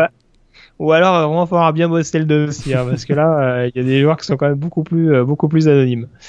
En tout cas, voilà. Donc, on fera une preview avec bien entendu un retour conférence par conférence, le groupe of five donc et Notre-Dame qui seront à l'honneur bien entendu, les pronostics qui vont avec, parce qu'on n'oublie pas qu'on a l'arrière petit-fils de Nostradamus avec nous. Euh, voilà, on suivra tout ça de, de, très très près. Et puis j'en profite, Morgan. Euh, certains ont pu voir déjà sur le site euh, des articles hein, euh, pour qui comment dire qui détaillaient les meilleurs joueurs universitaires à chaque poste. Vous pouvez les retrouver depuis depuis quelques semaines maintenant. Bien entendu, les previews concernant les principaux programmes qui reviennent d'ici peu. Je crois que ça va commencer cette semaine. Hein, ouais, ça monte, en, on monte en puissance cette semaine et c'est surtout au mois de juillet et au mois d'août, comme chaque année. Par qui on, commence? Alors, on commencera par le groupe of five. Donc, on va faire un petit tour à euh, Boise State. Euh, on va même faire Florida Atlantic. Euh, on va enchaîner avec Notre-Dame et derrière, ça part par la conférence l'ACC. On aura Clemson, je pense, dans deux semaines, c'est ça. Si je me trompe pas. Tout ça qui va nous emmener donc jusqu'au mois d'août. Jusqu'au mois d'août, ouais. Et cette, cette saison qui s'annonce palpitante, donc restez bien connectés donc sur le site thebluepennant.com et puis si vous êtes toujours nostalgique, on vous rappelle que la rubrique vidéo est à votre disposition pour revoir des matchs de la saison passée ou des matchs des saisons précédentes, sait-on jamais. Un petit Clemson à Alabama avec euh, ce touchdown à la dernière minute de Morgan Lagré. Par exemple. Euh, voilà. Et sa célébration dans les bras de CJ Spiller. Donc, euh, oui. n'hésitez pas à en profiter. Ton épaule va bien d'ailleurs, elle est tout ça, est, tout hein. ça est véridique en plus. on est très sérieux. Hein. Sur l'actu du collège football, on ne rigole jamais. Donc euh, non, non, non. Donc euh, voilà. Donc n'hésitez pas, le portail vidéo à votre disposition et puis donc beaucoup d'actualités à venir sur le site de The Blue Pennant. Merci Morgan d'avoir été en ma compagnie, comme d'habitude. Tu fais parfait et synthétique. Euh, et puis donc on se retrouve dans quelques semaines pour une nouvelle émission consacrée à l'actualité du collège football. Salut à tous. Salut, bon été à tous.